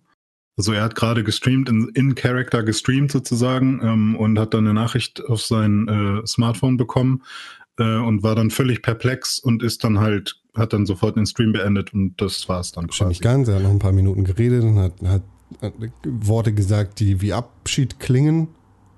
Und dann Ah, ist er okay, kann sein. Ja. Ja. Aber es ist eine absurde Situation, weil dieses Schweigen halt dazu führt, vor allem, weil es gerade in diesem Kontext von MeToo und Hashtag Speaking Out und was auch immer passiert, dass äh, Leute denken, was kann so schlimm sein, dass dieser Typ von heute auf morgen ohne Nennung von Gründen für immer gebannt wird. Und das ist, das ist halt krass unprofessionelles Verhalten von Twitch und in- in meinen Augen echt gefährlich, weil es auch Verschwörungstheorien geben, die sagen, was ist so schlimm, dass dieser Typ gebannt wird? Hat der Kinder belästigt? Hat der irgendwen belästigt? Gibt es hier sexuelle Anschuldigungen gegen ihn? Die Und das Interessante ist, jetzt kommt ein krasser Bogen. Ich habe Morning Show angefangen auf Apple TV Plus und da geht es in der ersten Folge, in den ersten 20 Minuten genau darum, dass Steve Carroll ähm, quasi Dr. Disrespect ist in der Situation. Nur eben, dass man hier bei der Serie dann schon weiß, dass es da um ähm, Sexual Harassment und, und Rape geht. Und niemand spricht mit ihm. Er wird einfach nur abgesägt und darf nicht mehr in seine Show. Und alle tun so, als hätte er, als wäre er der Rapist, der er irgendwie zu sein scheint. Und er sitzt zu Hause und denkt sich, what the fuck, ich habe nichts falsch gemacht. Und man weiß es natürlich als Zuschauer nicht wirklich, was da tatsächlich passiert ist. Und ähm, ja, also wenn es tatsächlich eine, Also schuldig Ähm, bis zum Beweis der Unschuld. bitte? Schuldig bis zum Beweis der Unschuld. Ja, wäre wär, wär wahrscheinlich eine, also ne, sonst ist es halt krasser Rufmord. Ähm, ja, aber das ist bei, bei Dr. Disrespect, also ich meine, man weiß, dass er halt auch schon einmal seine Frau betrogen hat, so. Ähm, deswegen gehen natürlich die ganzen äh, Theorien in diese Richtung. Aber ähm, es gibt halt keinen Anhaltspunkt, in irgendeine Richtung zu denken Ja. würde ich jetzt mal behaupten, weil niemand hat sich geäußert. Aber natürlich sind das die Spekulationen. Ja. Was, Aber wie sind wir denn darauf gekommen? was halt schwer gefährlich ist. Wegen Plattform, Deplattformierung. Dr. Disrespect ist halt gerade das prominente Beispiel für genau sowas. Ja. Ohne dass irgendwelche Infos preisgegeben werden. Ne? Ja, Du hast Morning Show geguckt. Ja richtig. Cool. Fand ich sehr gut bisher. Also kann ich bisher sehr empfehlen. Ist eine der wenigen Serien, ähm, bei denen ich dachte, oh, ich schaue einfach mal rein, weil ich hatte auch von unserem Kumpelfreund Klaus äh, gehört, dass er das sehr gut fand. Äh, und ich habe dann reingeguckt und das ist eine von diesen Serien, wo ich anfange und dann nicht aufhören konnte. Also das war wirklich so, wow, das ist richtig gut geschrieben. Und da passieren Dinge, die mich interessieren und mich interessieren die Charaktere und ähm, das ist ein aktuelles Thema und da gibt's eine krasse Side-Story, die mich interessiert. Und ähm, also da war ich echt begeistert von. Das ist eine Apple TV Plus Serie, ne? Richtig, genau. Ja, ich habe jetzt diese sieben Tage äh, kostenloses Abo gemacht Ja. und hoffe, dass ich so viel wie möglich am Stück weg äh, gucken kann. Ähm, weil es gibt, glaube ich, so drei oder vier Sachen habe ich da jetzt auf meine Watchlist gepackt. Ähm, aber sonst wäre ich auch okay, wäre ich damit auch okay, irgendwie für einen Monat nochmal einen Fünfer zu zahlen, um das alles wegzuschauen. Ich habe Apple TV Plus für ein Jahr kostenlos gekriegt. Und Ja, cool. ich äh, muss gestehen, ich habe noch nichts gesehen davon. Ja, also ich meine, ist ja jetzt Same. auch die, das Angebot ist auch sehr, sehr begrenzt, noch begrenzter als bei Disney Plus. Aber Ich die drei Exklusivdinger, die sie da produziert haben, dafür lohnt sich das schon, äh, das so den, den Fünfer zu bezahlen oder wenn ihr das kostenlos habt. Also Morning Show kann ich wirklich äh, erstmal, also ihr müsst natürlich auch in der, in der, in der Stimmung sein für ein ernstes Drama, sage ich mal, mit wenig, ähm, wenig Raum für irgendwie Spaß sozusagen. Ähm, aber habt ihr damals Creep geguckt auf Netflix? Nein. Äh, das war auch ein, ein relativ cooler Horrorfilm. Da ist nämlich, das war so ein, so ein, so ein Low-Budget-Film, wo der ähm, Regisseur und Hauptdarsteller ähm, sehr viel Lob für bekommt, ha bekommen hat. Und der ist jetzt auch mit in dieser Serie Morning Show. Und das fand ich halt auch ganz geil, dass man halt sieht, dass jemand, der sich wirklich reinhängt und, und so seine eigene Vision durchzieht und auch noch ein guter Schauspieler ist, dass der jetzt auch in so großen, in so großen ähm, Produktionen mitspielt. Das hat mich sehr gefreut. Ähm, ja, und Mythic Quest, wenn wir gerade bei Apple TV Plus sind, habe ich auch geguckt. Das habe ich bei der Ubisoft Forward äh, Präsentation gesehen. Da wusste, das kannte ich vorher gar nicht. Mythic Quest ist eine Apple TV Plus Serie, ähm, wo es um ein Videospielentwicklerstudio, äh, Videospielstudio geht. Und das ist ein, eine Nerd-Comedy-Serie. Und ich würde sagen, das ist so eine mittelgeile Serie. Also für Leute, die jetzt halt aus dem Videospiel-Background kommen, äh, da findet man ganz viele Anspielungen und ganz viele Sachen, die man irgendwie auch aus dem Videospielleben kennt. Deswegen ist sie für uns, glaube ich, ein bisschen lustiger als für andere Leute. Ähm, und die Charaktere sind auch alle irgendwie ganz cool gezeichnet. Und es ist teilweise sehr goofy, teilweise hat es auch echt äh, ernste, äh, gute Themen, die angesprochen werden. Ähm, und ja, es geht halt um ein MMO, das heißt Mythic Quest, was jetzt einen, einen neuen DLC bekommt und dann ähm, soll das halt promoted werden und dann gibt es eben den Marketing-Dude, der halt nur ans Geld will, dann gibt es den Schreiber, der die Backstory will, was halt so ein alter Sack ist, der irgendwie schon so ein, so, so ein, äh, wie haben sie es genannt, Nebula Award bekommen hat und jetzt aber langsam von AIs äh, ersetzt wird, die halt bessere Stories schreiben als er. Dann gibt's die Lead-Programmerin äh, Poppy, die halt irgendwie ähm, das umsetzen muss, was dann der Creative Director ähm, Ian heißt er, glaube ich, äh, ihr immer sagt. Und der ist halt so ein bisschen wie ich, habe ich das Gefühl. Der ist halt, der kommt halt immer so um die Ecke und sagt Blue Blood Ocean. Okay. Ja, das muss ins Spiel. Okay, was was ist das? Ja, weiß ich noch nicht. Und ähm, und so ein bisschen so, ich, ich habe eine Vision und du musst es jetzt umsetzen und das, da entstehen dann halt relativ lustige äh, Szenen. Ähm, aber wer jetzt nicht so unbedingt Bock hat äh, oder wer irgendwie mit der ersten oder zweiten Folge dann nicht wirklich warm wird, dem kann ich aber eine der mittleren Folgen empfehlen, irgendwie Folge 5 oder 6. Da ist nämlich, kennt ihr Nick von New Girl? Ich weiß nicht, wie der Schauspieler heißt. Äh, und die Mutter von How I Met Your Mother. Also die am Ende die Mother ist. Voila. Christine Milligan, wie heißt sie? Ich weiß nicht genau. Ähm, die beiden spielen da nämlich in einer quasi Sonderfolge. Christine Äh, Milioti. ein- Nochmal was? Christine Milioti. Ah ja, genau. Äh, die beiden spielen nämlich ein, ein, ein Pärchen in einer Sonderfolge, äh, die sich in einem Videospielladen kennenlernen und dann eine Videospielfirma gründen. Und ähm, das ist nochmal vom Production Value irgendwie eine bessere, krassere Folge. Und die funktioniert auch alleine, al- äh, ohne, ohne die anderen Folgen. Hat auch einen Bezug zu, zu der Serie, aber die fand ich sehr gut. Also die hat mir sehr viel Spaß gemacht und da merkt man auch noch mal, wenn du halt so ähm, Leute dabei hast, äh, die die ähm, ein bisschen vielleicht auch mehr Schauspielerfahrung haben, dann ähm, wirkt das alles noch mal ein bisschen krasser und da geht's halt wirklich darum, um den Aufbau einer, ähm, einer Videospielfirma und den Problemen, die man dann hat, wie, ähm, wie stark kann man von seiner eigenen Vision abweichen, um noch Geld reinzubekommen. Also auch so diesen Twist, den man, glaube ich, als Videospiel-Publisher irgendwann hat, ähm, fand ich sehr, sehr stark. Aber Moment. Mhm. Wenn ich mir den Cast hier angucke von der Serie, sprichst du davon, dass da Leute sind, die ein bisschen Schauspielerfahrung haben? Ja. Das, ist, Also das, sind, ja, Ähm, das sind ja nicht nur zwei Leute, die ein bisschen Schauspielerfahrung haben, Da- sondern da- alle ja, haben sehr natürlich. viel Sitcom-Erfahrung und äh, die, das Hauptperson, Ja, aber die, ich sag mal so, die teuren Leute, die dabei sind, Ja. haben auch weniger Screentime. Und das merkt man schon so ein bisschen. Wer sind denn die teuren Leute? Naja, da ist ja einer von Community dabei, da ist einer von äh, Join Always up in Philadelphia dabei. Äh, da ist einer dabei von, ähm, na, So sunny, obwohl. Hä? it's always sunny. Ja, habe ich ja gerade schon gesagt.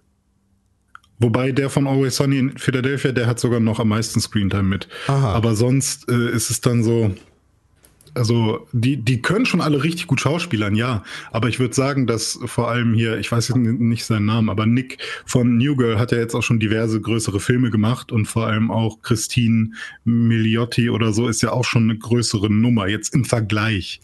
Ähm, und deswegen merkt man, dass diese eine Folge so ein bisschen äh, irgendwie raussticht. Ähm, also du hast wahrscheinlich mehr Menschen, die die beiden Leute erkennen im Vergleich zu Menschen, die die anderen Leute erkennen. So, das meine ich damit. Ich will damit jetzt nicht die anderen diskreditieren, dass sie keine guten Schauspieler seien oder so. Das, das kriegen die schon alles sehr gut hin. Tust du. Und äh, du kannst eine Klage erwarten. Okay. ja, aber das äh, kann ich, also prinzipiell für Gamer kann ich die Serie relativ gut empfehlen. Ich habe jetzt wenig Gamer. gelacht. Ich habe vielleicht an zwei Stellen gelacht. Also erwartet nicht, äh, dass das, also sie will witzig sein die ganze Zeit. Ihr kennt meinen Humor. Äh, vielleicht lacht ihr mehr, weil ich habe irgendwie, weiß ich nicht, ich habe halt Helge Schneider Humor. Ähm, aber ich habe so an zwei Stellen besonders gelacht und sonst eigentlich nicht. Aber es ist dann mehr so Wohlfühlkram. Cool. Ja.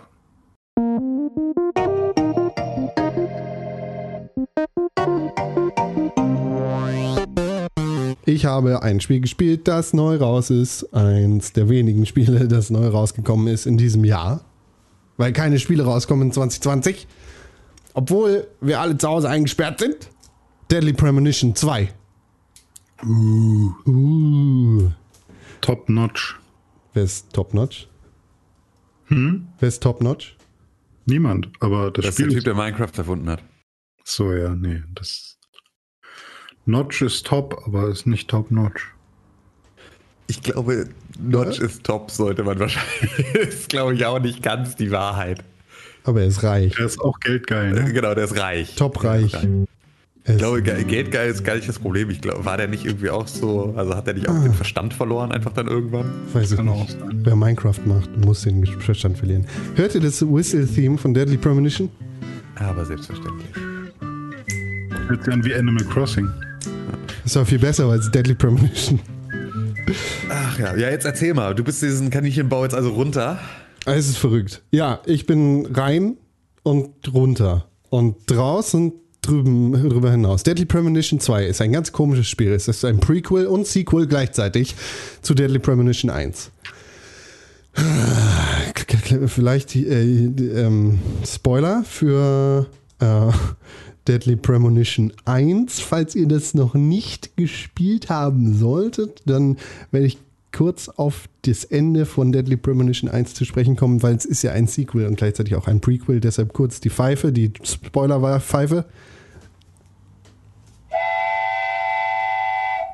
So, äh, ihr seid gewarnt. Am Ende von Deadly Premonition 1 ist der Fall gelöst und Francis York Morgan verschwindet in sein Unterbewusstsein und tauscht den Platz mit seinem alter Ego slash äh, imaginären Freund Francis Zack Morgan. Und Francis York Morgan ist weg. Francis Zack Morgan ist da. Hm.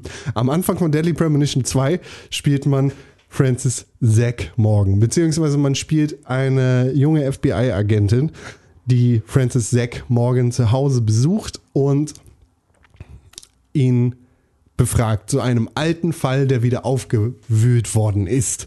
Und damit beginnt quasi der Prequel-Teil zu diesem Sequel-Teil. Weil am Anfang von Deadly Premonition 2 sind wir quasi in der Zukunft nach dem Green Vale-Fall, äh, Greendale-Fall.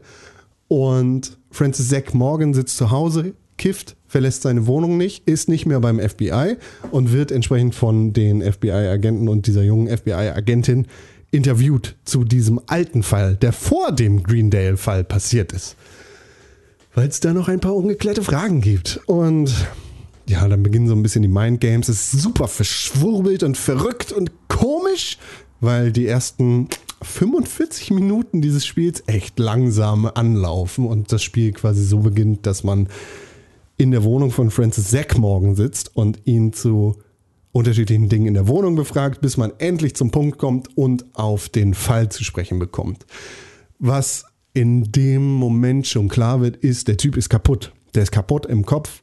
Der hat, äh, der ist halt die ganze Zeit am Kiffen, weil er Krebs hat.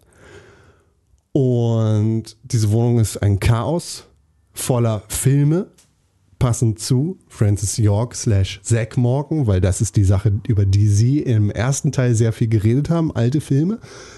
Und es gibt so ein paar Ungereimtheiten in dieser Wohnung. Naja, wie dem auch sei, man kommt dann auf diesen alten Fall zu sprechen, der im Dirty Dirty South äh, von Amerika spielt. Und dann versetzt das Spiel dich wieder in die Rolle von Francis York Morgan, der in der Vergangenheit diesen Fall versucht zu lösen. Und das Spiel beginnt dann quasi so richtig damit, dass York, also der, der, der, Alte,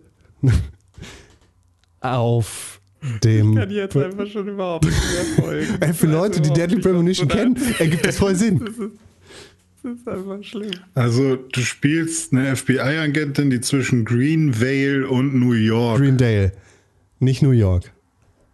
und die wechselt da immer hin und her. Also pass auf, nochmal ganz kurz. Und da sind Geister. In Deadly Premonition 1 spielst du Francis York Morgan. Francis York Morgan hat einen imaginären Freund, beziehungsweise ein alter Ego. Zack. Mit dem spricht er den ganze, das ganze Spiel über. Ich wollte den Film über sagen. Das ganze Spiel über. Und am Ende von Deadly Premonition 1 stirbt die, die Special Love Interest von York, Emily. Und um sie zu retten, beziehungsweise mit ihr gemeinsam zu sein, geht York in sein Unterbewusstsein und schiebt sein alter Ego, Zack, raus. Und Francis York Morgan lebt dann zusammen mit Emily in seinem Geist und Zack lebt quasi in der echten Welt. Finde ich prinzipiell gar nicht so kacke. Ne? So. Das heißt, seine Haarfarbe ändert sich von schwarz zu silber. So siehst du, ah, Zack ist da. Das ist unlogisch. Ist egal. Das ist nicht unlogisch, das ist ähm, Twin Peaks. Sehr, sehr. Das ist Leland Palmer und seine Frisur. Oh ja, oh ja. Und ja. Deadly Premonition ist Twin Peaks auf Speed. Und naja, wie dem auch sei. Im zweiten Teil fängst du dann halt an, um das nochmal zu erzählen, als FBI-Agentin in der Wohnung von Zack und befragst ihn zu alten Fällen. Beziehungsweise zu diesem einen alten Fall. Und in dem Moment, in dem er anfängt zu erzählen, spielst du diesen alten Fall. Aber in diesem alten Fall bist du nicht Zack, sondern York. Weil das natürlich vor dem Greendale-Fall passiert ist. Klar? Ja. Fantastisch. Und das Ganze spielt in, äh, in den Südstaaten von Amerika. Was ein sehr wichtiges Motiv ist, denn York hat sehr viel Appreciation für den, den Dirty, Dirty South und die, für die Leute, die da leben und geht entsprechend offen damit um und sagt, oh Mensch, ist ja total fantastisch, wie ihr lebt. Das ist ja amazing. Und du lernst halt sehr verschrobelte und verrückte Charaktere kennen in diesem Der ist Spiel. ja wirklich Twin Peaks. Auch Dale Cooper ist ja auch so begeistert von. Du hast noch nie was von Deadly Premonition gesehen, oder? nee. D- Deadly Premonition 1 ist Twin Peaks. Er, Okay. ist, er spricht sogar über seinen Kaffee. Ah ja, Oh. okay. ja gut. Vielleicht sollte ich das mal gucken. Also äh, spielen. das ist auch schon. Nee, du so geil, solltest. weil- na, weiß ich nicht. Das Remake ist raus. Ich, ich fürchte, es hat genau die gleichen Probleme wie Deadly Premonition 2. Deshalb lass es vielleicht und guck dir ein Video dazu an. Ja, okay. Und auch ja, in diesem Spiel äh, redet er wieder über seinen Kaffee. Aber er kriegt am Anfang keinen Kaffee serviert, sondern Tee. Was eine, eine verrückte Neuerung ist. ne? ähm, und naja, er lernt dann entsprechend verrückte Charaktere kennen, die ihm über den Sünden erzählen. Und eine lustige Anekdote, direkt, die direkt am Anfang passiert. Es geht tatsächlich fünf Minuten um seinen Leihwagen, den er sich gemietet hat äh, für diesen Roadtrip, den er da unternommen hat in den Süden. Und er erzählt über sein Hybridauto. Das Spiel spielt in 2005. äh, Und erzählt, dass, ah ja, irgendwann werden wir nur noch elektrische Autos haben, die über die Straßen fahren und alle werden leise sein. Aber dieses Hybridauto ist so verrückt, es ist so leise, es fährt so schnell an, es ist unglaublich. Und er erzählt halt wirklich lange über dieses banale Thema dieses Hybridautos. Und der Mensch, mit dem er sich da unterhält, das ist der, der Koch des Hotels, in dem er wohnt. Der fragt ihn dann, na, aber wo ist dein Auto jetzt gerade? Ich sehe hier keins in unserem ähm, äh, Parking-Lot. Dann sagt er, ja, lustige Geschichte und holt nochmal aus für fünf Minuten und erzählt, dass sein Auto, dass er jetzt extra mit Klimaanlage geholt hat und so weiter und so fort. Und er erzählt wirklich Ewigkeiten darüber, dass ihm das gestohlen worden ist. Aber das findet er gar nicht schlimm, weil der Autodieb hat ihm ein alternatives Beförderungsmittel hinterlassen, nämlich ein Skateboard. Und auf dem Skateboard ist er dann von New York quasi in die Südstaaten gereist, weil Auto, sein Auto ihm ja gestohlen worden ist. Und das demonstriert eigentlich sehr gut die Absurdität dieses Spiels, beziehungsweise des Geistes von Swery, der dieses Spiel auch wieder ähm, regi nicht- regiert hat. Wenn man nicht über Social Media wüsste, dass Swery vor allem ein schweres Alkoholproblem hat, würde man davon ausgehen, dass er auch mit anderen Substanzen unter Umständen das ein oder andere äh, regelmäßige Treffen hat. Um es mal vorsichtig zu sagen. Vielleicht hängt er halt mit diesen ganzen Skateboard-Gangstern ab. Das kann natürlich auch sein. Oder er hat einfach so Google, Google Trends Ich sag mal, äh, äh, ausgewertet. Swery ist, ist tatsächlich ein grandioser B-Movie-Regisseur, beziehungsweise B-Spiel-Regisseur, weil genau dieses Spiel entsprechend das ist und es lehnt sich halt sehr stark in Richtung Twin Peaks an. Und es braucht ja diese Charaktere, ist ja geil. dass Genau, du die äh, hast, das, also die halt irgendwie das da macht halt charmant und krass. Das, und das macht wirklich Spaß, da rumzulaufen. Und für mich hat es tatsächlich genau das wieder geweckt, was ich äh, an Deadly Premonition 1 geil fand. Diese absurde Welt, diese verrückte Twin Peaks-eske Welt, in der verrückte, komische Dinge passieren. Und zufälligerweise bist du als FBI-Agent halt in dieser Stadt, in der ein Mordfall äh, passiert ist und du, du musst ihn aufklären. Äh, deshalb sagt York in dem Moment auch, okay, wir, wir müssen den örtlichen Behörden diesen Fall stehlen und ihn aufklären. Und das tust du dann auch. Und darum geht es in diesem Spiel. Und es könnte kaum absurder sein. Und es ist wirklich verrückt. Die Story ist so grauenvoll. So grauenvoll, verrückt, absurd. Ich hasse und liebe sie zugleich. Also das, was ich bis jetzt erlebt habe, ist, ist so ein Quatsch, den ich fürchterlich anstrengend finde und super geil. Und vielleicht auch genau deshalb super geil finde. Äh, was, was aber definitiv noch dazu gesagt werden muss, also ich habe das Spiel noch nicht durch, ich kann jetzt auch nicht genau erzählen, wie es am Ende sein wird. Ich bin sehr gespannt, wie es weitergeht und ich freue mich sehr, dieses Spiel weiterspielen zu können. Was am Ende passieren wird, ist wahrscheinlich, dass die technischen Probleme mir dieses Spiel sehr, sehr schwer machen. Denn das Spiel hat, schlimmer als der erste Teil, Framerate-Probleme, vor allem in den öffentlichen Bereichen. Also wenn du in dieser Stadt rumläufst, in der offenen Stadt, geht die Framerate richtig krass in die Knie und ist richtig unangenehm. Also fünf Frames die Sekunde hast du schon manchmal. Und es fühlt sich wirklich an wie, boah, ist das schwer. Leider ist es bis jetzt auch noch nicht gepatcht worden. Das ist ein Problem, das Leute hatten mit Review-Kopien. Das ist ein Problem, das jetzt halt immer noch existiert. Ich würde nicht sagen, dass es das Spiel unspielbar macht, weil wenn du Deadly Premonition spielst, dann weißt du theoretisch, worauf du dich einlässt. Und du weißt, dass auch das erste Spiel technisch keine Meisterleistung gewesen ist. Aber es ist schwer. Das weißt du als äh, Videospielfan. Genau. Wenn du einfach nur irgendjemand bist, der mal so in den Nintendo eShop geht, was glaube ich auch irgendwelche Leute machen, dann ähm, ja, weiß man das vielleicht nicht. Nö, das stimmt. Aber die hören uns auch nicht zu. Ja, ja, aber ich, ich überlege nur, wie das wohl, also könnte sich jemand betrogen fühlen, frage ich mich gerade. Betrogen nicht, ist halt storytechnisch immer noch grandios, Ja, ja, okay, verstehe. aber technisch, technisch, technisch nicht so geil. Ich, ich hoffe, dass es gepatcht wird und dass es besser wird, aber zum aktuellen Zeitpunkt ist das halt echt schwer erträglich. Und ich beiß mich da durch, weil ich die Story erleben möchte. Ja. Und sonst kann ich da Ja, noch nicht so cool. viel zu erzählen. Es ist, ein, äh, das ist eine gut, sehr, sehr gute Story, die mir alleine mit dieser Autogeschichte schon den Tag versüßt hat. Und Und er fährt dann tatsächlich auch die ganze Zeit mit dem Skateboard rum. Weil es ja viel zu schwer wäre, sich ein neues Auto zu mieten. Aber das finde ich eigentlich ganz geil. Ich habe gerade schon so rumfantasiert. Es ist eigentlich ganz cool, mal so ein Spiel zu haben, wo irgendwie ein Skateboard dein Haupt, äh, ähm, deine Haupt, ähm, dein Hauptfortbewegungsmittel ist, weil das ist halt nicht so schnell wie ein Auto, aber halt auch nicht so langsam wie zu Fuß gehen. Und ähm, du kannst schnell absteigen und ähm, weiß ich nicht, du lernst die Stadt halt in einem anderen Tempo kennen, als du es bisher gewohnt bist. So.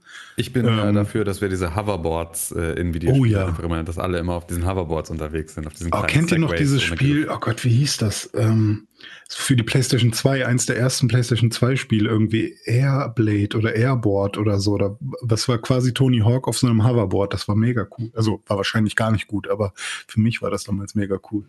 Es ist so absurd, wie doll ich mich auf dieses Tony Hawk äh, Remake freue. Das ist wirklich, ich denke da je, ständig dran und bin immer fast ein bisschen beschämt davon, dass das irgendwie für mich so eine Sache ist, bei der ich denke, geil, ab da bin ich dann durch mit dem Videospiel. Ja, so was will ich denn mehr? Das ist wirklich, äh, ja, ich hoffe, hoffe, hoffe, dass es gut wird technisch. Aber Deadly Premonition 2 spielt sich wie ein altes Spiel, also fühlt es sich wie 2009 an? Nee. Oder fühlt es nicht. sich schon wie 2016 an? Es fühlt sich schon an wie 2015. Ah, ja, okay. Krass. Ich habe auch ein Spiel gespielt, was ich, was aus dieser Zeitepoche kommt. Warte, warte. Der Deadly Premonition Soundtrack ist halt auch einfach geil. Das erinnert mich aber tatsächlich an GTA 3.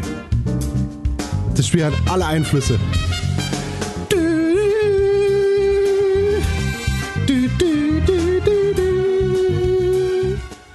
Ja, ist doch cool. Also generell so hat Swery, glaube ich, genug äh, gute, genug guten Input aufgesogen, den er jetzt verarbeitet. Er ist kaputt im Kopf. Ja. Aber genau das macht ihn großartig. Erzähl, was hast du? Ja, genau. Ich habe SpongeBob Battle for Bikini Bottom Rehydrated gespielt. Das kam jetzt auch vor einiger Zeit raus und ist quasi eine Remastered oder nicht nur Remastered, sondern auch ein äh, Remake von dem SpongeBob Battle for Bikini Bottom Spiel für die PlayStation 2 beziehungsweise alle Konsolen, die, die es damals so gab. Ich glaube, das war auch so GameCube und so weiter. Und ähm, aus irgendeinem Grund war dieses Spiel damals besonders, ja, ich weiß nicht, ob es wirklich erfolgreich war, ich kenne die Zahlen nicht, aber ähm, aus irgendeinem Grund fanden das viele Leute cool oder es hat irgendwie eine große Fanbase. An mir ist es so ein bisschen vorbeigegangen, weil ich damals äh, an irgendwie allen Lizenzspielen einen großen Bogen gemacht habe. Du bist ein bisschen zu Aber alt. ich. anscheinend, bitte? Du bist ein bisschen zu alt. Also äh, Ja. vor allem jüngere Leute haben, glaube ich, damit ihr erstes Plattformer. Ja, das kann sein. Das kann sein. Äh, auf jeden Fall ähm, habe ich jetzt einfach mal gedacht, hey, ich finde, es sieht irgendwie schick aus und ich, ähm, also ich habe mich einfach mal von meinen Gefühlen leiten lassen und gesagt, hey, ich habe irgendwie Lust auf einen Plattformer ähm, und ich mag SpongeBob und ähm, da gibt es eine große Fanbase und ich gucke jetzt einfach mal, vielleicht gefällt mir das ja und ich habe es dann irgendwie für in einem Sale irgendwo für äh, 22 Euro gefunden. Also 30 kostet es normalerweise. Und dann äh, habe ich mir dafür äh, einen Xbox, äh, die Xbox-Version besorgt. Und ähm, das habe ich jetzt ungefähr, ja weiß nicht, ich bin jetzt im dritten Level oder so. Und es macht erstaunlich viel Spaß und es sieht auch erstaunlich gut aus. So ist ja halt auch ein äh, Remake. Die haben halt die Charaktermodelle äh, neu gemacht. Die haben, ich spiele es auch auf Deutsch, weil ich ja mit der deutschen Synchro groß geworden bin von, von SpongeBob, beziehungsweise da auch so im Teenageralter war. Ähm, und die haben nicht alle Sprecher bekommen, die die Originalvertonung gemacht haben. SpongeBob ist natürlich, äh, Tim kennt bestimmt wieder alle Namen äh, von den von den Ich äh, möchte Hennes Bender sagen, aber ist er, glaube ich, nicht. Nee, glaube ich nicht. Ich, aber ich weiß, ich weiß nicht, wer, wer, wer es genau ist. Aber Benjamin Blümchen ist auch dabei ähm, für Mr. Krabs. Aber sowas wie, äh, ich glaube, Patrick, Thaddeus und Plankton ähm, die drei Charaktere werden vom gleichen Sprecher gesprochen. Das merkt man. Oder also vielleicht auch nicht, aber ich bin der Meinung, dass es der gleiche Sprecher ist, der sich da aber sehr viel Mühe gibt, da unterschiedliche ähm, ähm, Rollen zu sprechen. Und ähm, Sandy ist, glaube ich, dann auch noch äh, die Originalsprecherin. Also die haben schon einige Originale bekommen, aber halt nicht für alle. Und ähm, das, das ist dann ganz cool und hat ein gutes Feeling. Hast du es herausgefunden, Tim? Oder? Es ist Santiago Ziesmer. Aha, okay. Aber Er ist also die, ich habe äh, das Gesicht von von, Steve ihm. Buscemi. Ah ja, richtig, stimmt. Er sieht ja. auch tatsächlich ein bisschen aus wie eine, also äh, er sieht aus wie die Mischung aus SpongeBob und äh, Steve Buscemi. Ja, der hat auch einen YouTube-Kanal und macht ständig irgendwie Videos und dann sind es so, SpongeBob äh, bestellt einen Hamburger oder so und dann lachen immer Oh alle darüber. Gott. Ja, ja genau. ähm, oh Gott. Und beziehungsweise, ich weiß gar nicht, ob es sein eigener YouTube-Kanal ist oder ob er ständig Anfragen bekommt von sowas wie Weiß Deutschland oder sowas, wo er dann sowas machen muss. So, also das ist so sein, Kannst ihn jetzt Äh, auf Cameo buchen. ja, so Side-Business. Hallo, hier ist SpongeBob. Äh, Herzlichen mir halt Glückwunsch für meinen Freund ist- René Deutschmann. Was mir halt aufgefallen ist bei dem Plattformer, also es ist kein ähm, krasser Plattformer. Also es macht schon Spaß irgendwie und vor allem, wenn man irgendwie Lust auf, auf das Setting hat, dann ist das irgendwie ganz cool, dass da irgendwie SpongeBobs Haus nachgebaut wurde und Tadeus Haus und dass du da irgendwie die ganzen Set-Pieces bereisen kannst und ähm, dass die Cutscenes halt auch so ein bisschen so wirken, als wäre es eine kleine äh, SpongeBob-Folge. Aber es ist jetzt nicht äh, weiß nicht, da sind jetzt keine krassen Mechaniken dabei, die, die dich irgendwie vom Hocker hauen, wo du halt denkst, wow, da haben sie sich ja wirklich mal Gedanken gemacht. Ich meine, man muss auch überlegen, es ist ein paar Jahre alt. Damals war das vielleicht noch mal ein bisschen was anderes. Ähm, was ich ganz cool finde, ist, dass du halt gezwungen bist, die ganze Zeit die Charaktere zu wechseln. Das heißt, Patrick kann andere äh, Moves als SpongeBob und äh, Sandy kann dann auch noch mal was anderes. Äh, die kann halt so besonders viel Karate und kann mit ihrem Lasso halt äh, Gegner von weiter weg kaputt machen. SpongeBob hat so einen Kescher und kann damit halt irgendwie ähm, so so so Rundumschläge machen. Und Patrick kann halt besonders äh, starke Bauchklatscher und so eine Geschichten. Und da gibt's dann halt so, ich nenne es jetzt mal Rätsel oder so Mini-Puzzle, ähm, wo man dann je nachdem, was da gefordert ist, den richtigen Charakter nehmen muss. Und das ist dann ganz nett, aber an vielen Stellen hat man dann halt auch ähm, so Sachen, wo man nicht genau weiß, ob die Entwickler das so wollten oder ob man jetzt äh, das Spiel irgendwie beschissen hat, weil man sammelt anstatt oder ich fange anders an, das Spiel ist quasi so wie ein Super Mario 64, das ist die Blaupause und ähm, und die haben quasi wie bei vielen äh, Jump'n'Runs und Plattformern im 3D-Bereich haben sie da einfach nur ein paar Sachen ausgetauscht. Also ähm, anstatt Sterne sammelt man eben goldene Bratpfannen. Nee, gar nicht, goldene Bratpfannenwender. Goldene Pfannenwender. Ähm, und anstelle von Münzen sammelt man so komische Korallen. Flecken, ich weiß nicht, wie die Dinger heißen. Es sind also, sieht aus wie Farbflecken, aber sollen wohl diese Korallendinger sein, die, die man da irgendwie bei SpongeBob in dieser Unterwasserwelt ständig sieht. Und die haben halt unterschiedliche Farben. Und damit kann man dann irgendwie neue Level freischalten. Und ähm, auch de, der erste Boss ist halt auch ähnlich wie bei Mario 64, ist mir dann aufgefallen. Äh, das erste Level bei Super Mario 64 ist Bob Oms Bombenberg auf Deutsch. Und ähm, da muss man dann halt einen Berg hochgehen und dann einen runden Bob-Omb-König äh, kaputt machen. Und ja, bei SpongeBob äh, ist es dann halt ein, ähm, ist man auf den Jellyfields, äh, wo dann eben diese, äh, diese Quallen äh, rumschwirren und der man muss dann den Quallenkönig besiegen, der auf dem Quallenhügel ist. Und da muss man auch im Kreis hochlaufen. Und da kommen auch irgendwie so runde ähm, Steine auf einem zugerollt, ähnlich wie bei Mario 64.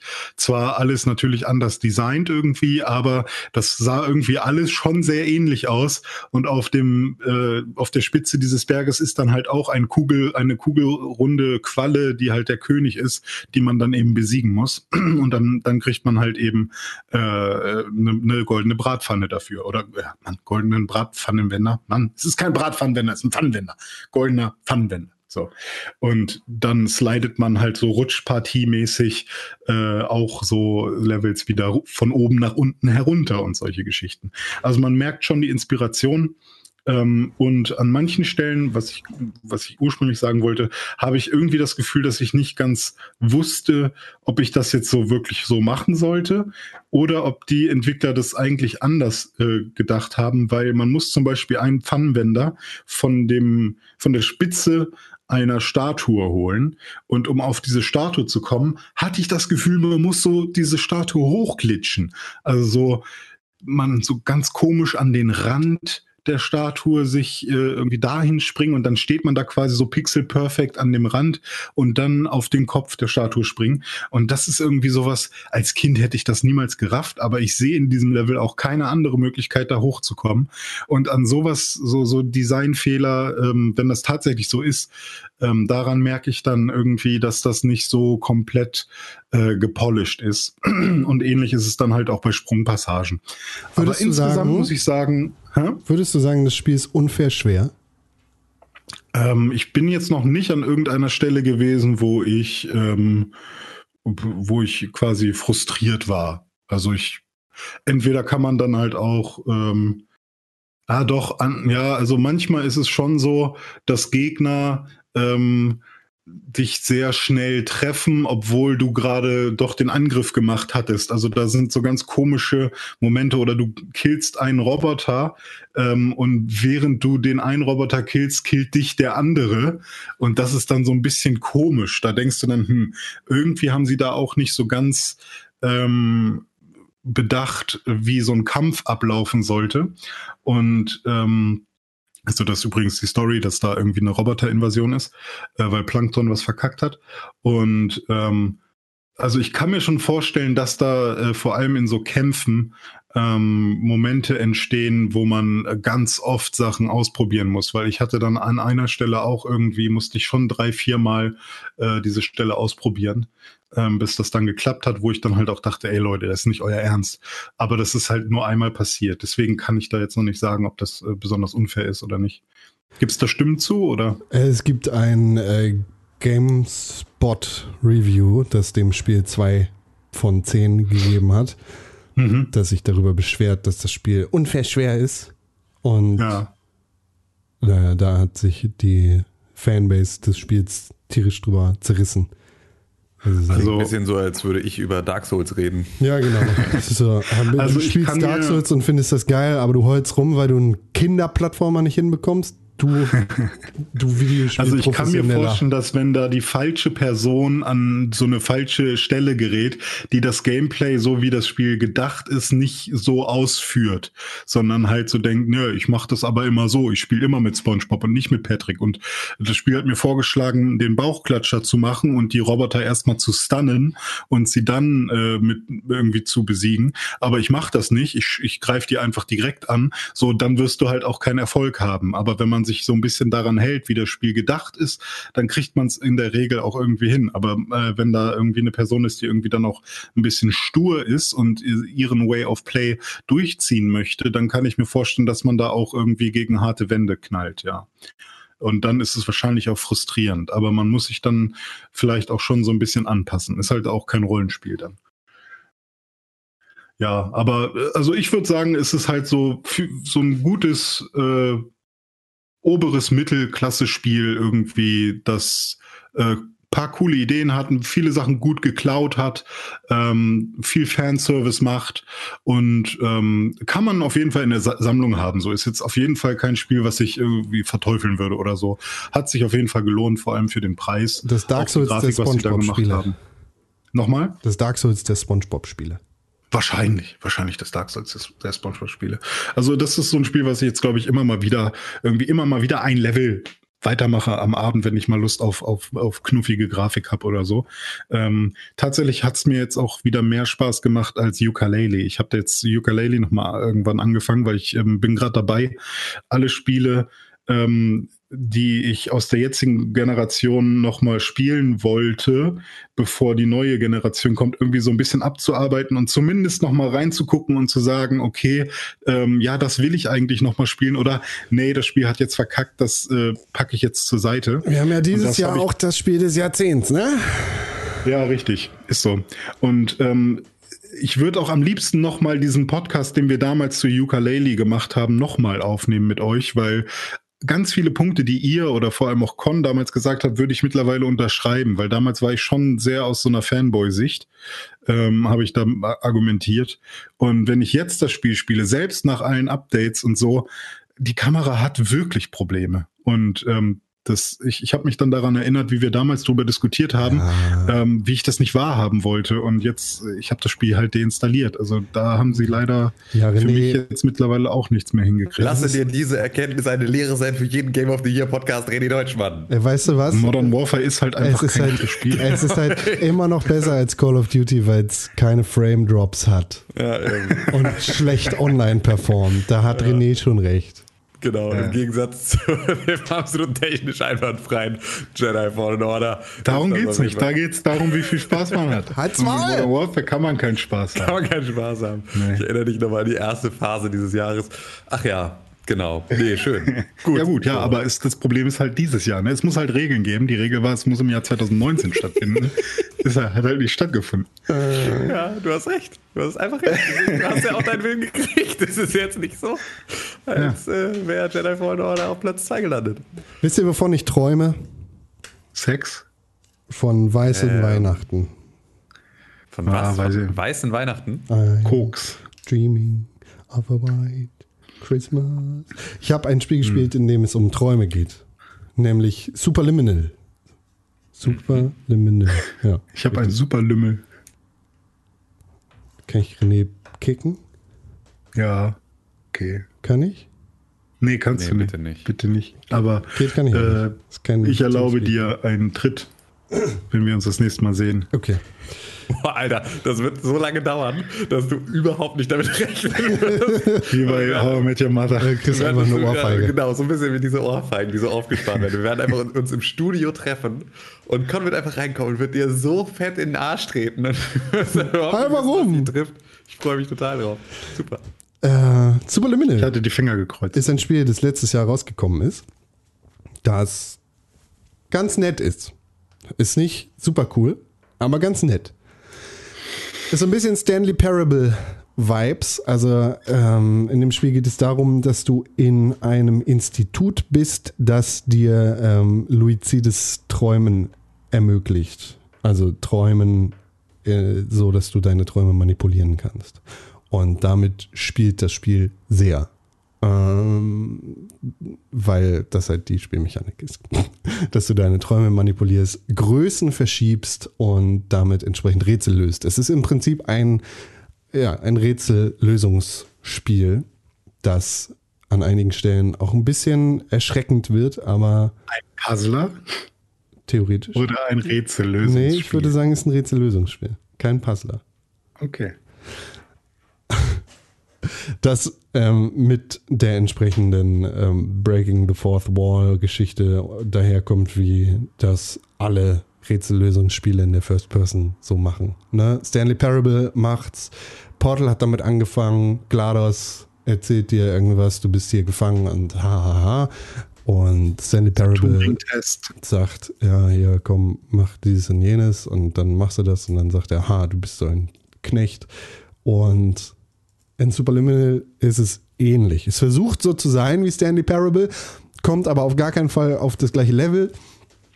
Mm, Erzählt aber trotzdem eine relativ interessante Geschichte, die dann aber ein bisschen durch die Gameplay-Mechanik behindert wird. Aber es ist, wie gesagt, ganz nett. Es dauert ungefähr zweieinhalb Stunden, bis man das Spiel durch hat und dann kann man sich nochmal dran setzen und irgendwelche Geheimnisse suchen. Man kann es aber auch lassen. Für zweieinhalb Stunden ist eine nette Erfahrung. Also es geht, wie gesagt, Was für ein darum, Setting war das nochmal? Sorry. du bist in, in einer Einrichtung, die dir äh, erlaubt, in deinen Träumen interaktiv zu sein.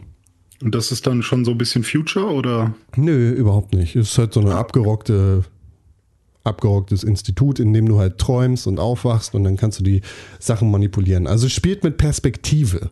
Und das ist dann auch das Motiv dieses Spiels. Ich meine, es ist letztes Jahr rausgekommen. Ich werde das jetzt ein bisschen spoilern. Äh, du hast, sagen wir, äh, eine Dose, weil das ist tatsächlich eine der ersten Sachen, die du manipulierst. Du hast eine Dose, eine Getränkedose und die ist natürlich dosengroß. Und wenn du die aufnimmst und quasi perspektivisch in die Ecke von der Decke hältst, dann wird sie größer, weil sie für dich größer aussieht. Ja, wenn du Ja. die Dose dann fallen lässt, dann ist sie groß. Und du hast sie größer gemacht, weil deine Perspektive hat bestimmt, dass dieses Objekt größer wird. Ah, das ist cool. Ja, finde ich gut. Äh, dann erzählt dir das Spiel so ein bisschen, ah, hier, äh, du bist gefangen in diesem Traum, wir können dich nicht mehr rausholen, äh, bitte halt dich mal an die Vorschriften und dann kannst du dich entweder dran halten oder nicht und dann du gehst halt irgendwie hinter die Kulissen dieser, dieser aufgebauten Traumwelt und findest da irgendwie Sachen und du denkst ein bisschen, Sprecher auch wirklich so, nein, du sollst nicht da lang gehen. ja, so eine Hey. Art. So eine Ja, Art. okay. Hallo, mein Name ist Dr. Dingsbums. Wir versuchen gerade dich zu finden, aber wir können dich nicht finden, weil du bist drei Ebenen im Traumschlaf drin. Das ist noch nie passiert. Ha. Und ja, dieses Motiv von Perspektive zieht sich halt da durch. Du kannst Ja. Gegenstände größer machen. Wo Dosen auch Dosen groß sind. Das finde ich ziemlich cool. Genau. Du kannst äh, Dinge größer machen, kleiner machen, kannst sie klonen und entsprechend verschieben und äh, weiß nicht, dann sind Sachen auf dem Boden gemalt. Ein Würfel ist auf dem Boden gemalt und wenn du in der richtigen Perspektive stehst, dann kannst du diesen Würfel rausnehmen aus der Malerei und dadurch eröffnet sich ein neuer Weg, zum Beispiel. Ja. Damit spielt das und haha, natürlich am Ende des Spiels äh, stellt sich raus, es ist eine, eine positive Erzählung, die du dabei bekommst und denk mal nach und wend das vielleicht an dein richtiges Leben an. Weil es kommt immer auf die Perspektive an. Blablabla. Nett. Ja, nett. das sage ich auch immer, wenn ich mit jemandem im, da, wo es dunkel ist, am Munkeln bin. Das ist der der zweite Tritt, den du dir gerade verdient hast. Kommt immer auf die Perspektive. Geh mal sehr nah ran. oh man. Dann gehen wir sehr daran, gucken wir doch mal ein bisschen von unten. Dann, das ist ja gar nicht so klein. Richtig, oder? Mhm. Ja, so ist das. Mhm. Kommt immer auf die Perspektive an. Con. Ich drück jetzt auf den. Weißt du, was auch auf die Perspektive ankommt? Ja. So ein Lego-Stein.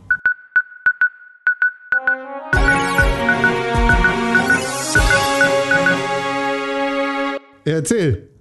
Ja, äh, Lego. Ich bin ja Wir Lego-Fan. wir ihr reden hier über? Videospiele, nicht über Lego-Spiele. Ja, es, es hat was damit zu tun. Aha. Tatsächlich. So, ihr seid Lego-Kinder, ne? Oder wart ihr Playmobil? Playmobil-Kinder sind voll doof. Weißt du, was beides cool ist? Beide Kinder. Kinder, die Okay. alles haben. Ich hatte einmal eine Playmobil-Schatzinsel bekommen mit so einem Hai dabei oder so. Die war so geil. Ja, die hatte Ich ich. hatte auch das Piratenschiff, das war auch richtig krass. Ah, okay. Aber nee, ich war Lego-Kind. Und jetzt äh, bringt Lego mal wieder, also jetzt gerade dieses Jahr haben sie einigermaßen einen Run, immer noch viel zu teuer, aber sie haben ein paar Sachen rausgebracht, die ich echt cool finde. Das Geisterhaus, so eine fette ähm, äh, Piratenbucht ähm, und jetzt auch noch ähm, so ein Lego Nintendo Entertainment System. Und das ist relativ cool, weil das ähm, quasi eine 1 zu 1 Nachbildung vom NES ist mit dem Controller. Und dabei ist auch noch ein Fernseher, so ein alter Röhrenfernseher sozusagen. Ähm, und den kann man sogar, wenn man an einem Rädchen dreht, dazu bringen, dass er das erste Level von äh, Super Mario Bros. abspielt. Und das finde ich ist eine coole Sache, weil du hast halt äh, viel zu bauen, du hast äh, so eine popkulturelle Referenz dabei und du kannst auch noch äh, quasi damit spielen und da ist eine Funktion dahinter. Also das finde ich echt äh, ist eine coole Sache und sieht schön aus. Äh, und du hast noch so einen Special-Stein, nämlich äh, den alten ähm, 8-Bit Mario oder ist 16-Bit? Weiß gerade gar nicht. Ähm, ich glaube 8-Bit, ne? 8-Bit Mario, der dann ähm, als, als einzelner Stein quasi als, als Platte mit dabei ist, was auch relativ cool ist. Und ich war echt äh, überrascht, dass sie sowas machen, weil die ersten Mario-Ausflüge von Lego, die waren ja eher an Kinder gerichtet und ja, die fand ich nicht so interessant. Habt ihr da Bock, euch äh, das NES zu besorgen? Oder ist das Ja. eher so, ja, Ja. sie machen cool? Ich finde es tatsächlich cool. Mein Problem damit ist halt einfach nur, ich bin irgendwie, ich mache das halt alles nicht. Also Ja. so, ich, ich finde es immer so geil, wenn du so irgendwie, so wie bei, bei ähm, unserem, unserem lieben Freund Sepp zu Hause, der Ja. wohnt ja in so einem Popkulturmuseum. Ne? Also so, wo halt wirklich irgendwie alle Wände voll sind mit irgendwelchen Bildern und irgendwie, also wirklich so Kante an Kante Bilderrahmen an jeder Wand und so und überall sind irgendwie äh, halt Filme, so Serien, Collectors Editions, Filme. Serie, alles mögliche und es ist halt wirklich so richtig, du gehst da rein, das ist halt ein Popkulturmuseum. Ja, und so quasi, er kann jetzt zu allem auch was erzählen, ne? Was Genau, so, und es sind alles irgendwie so Ansammlungen über Jahre, die sich irgendwie so, äh, die da so zusammengekommen sind und so. Und da sind irgendwelche, dann sind irgendwelche Collector, äh, Collectors Edition Geschichten dabei, dann sind da Platten mit Soundtracks von Spielen und sowas. Das ist so äh, einfach so. Ich finde das irgendwie geil. Ich kann mich da total für faszinieren, aber ich kann es irgendwie nicht für mich in meiner Wohnung sozusagen so. Mhm. Ähm, ich, ich weiß halt, ich wüsste nicht, wohin damit. So, und ich habe halt nicht irgendwie so das, ich habe, ich weiß nicht, ich mag das nicht so, wenn halt Sachen so rumstehen zwingend. Ähm, und das ist halt irgendwie so ein Ding. Für mich sind das halt einfach Staubfänger und die nerven mich dann eher.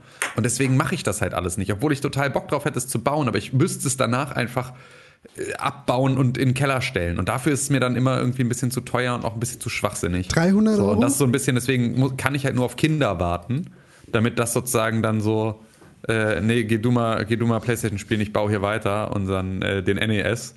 Ähm, und dann stelle ich ihn danach in dein Zimmer und dann kannst du da dir den angucken, aber Papa hat ihn gebaut. So ungefähr ist mein Plan. Ja. Ähm, bei mir ist es tatsächlich so, dass ich ähm, mir die Rosinen für mich rauspicke. Also ich genieße ganz dolle das Bauen von Lego, weil zum einen ist das für mich Nostalgie, dass ich mich so ein bisschen fühle wie früher und früher konnte ich nicht alles haben und jetzt kann man sich das eher mal gönnen und dann ist das so ein bisschen so eine Belohnung und äh, ich, ich habe auch einfach Spaß beim Bauen, das entspannt mich auch. Weird Flex, but Ähm, okay. aber es gibt ganz viel, was ich halt nicht schön finde von Lego oder auch von anderen äh, Herstellern von diesen Steinen und vor allem die Spielsets von Lego, die, die halt nicht zum Ausstellen sind, sondern eben zum Bespielen, die finde ich meistens auch nicht wirklich schön. Ähm, aber dann gibt's halt so Sachen wie jetzt irgendwie das Geisterhaus, was sie da irgendwie rausgebracht haben, wo man sogar ein bisschen mitspielen kann, wenn man will. Ähm, die finde ich dann halt echt irgendwie cool. Da sehe ich dann sogar noch so diesen, den Wert des Designs, was da irgendwie mit reingeflossen ist. Und äh, solche Sachen finde ich dann halt echt äh, spannend und, und irgendwie, ähm, die stelle ich mir dann auch gerne hin.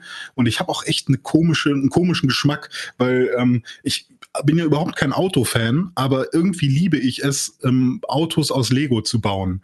Ähm, weil das vielleicht früher auch in meiner Kindheit dann irgendwie Fahrzeuge bauen und sich die selber ausdenken aus Lego-Steinen war irgendwie immer cool. Und jetzt habe ich hier halt irgendwie so ein Audi 80 und was habe ich hier noch so ein Porsche stehen?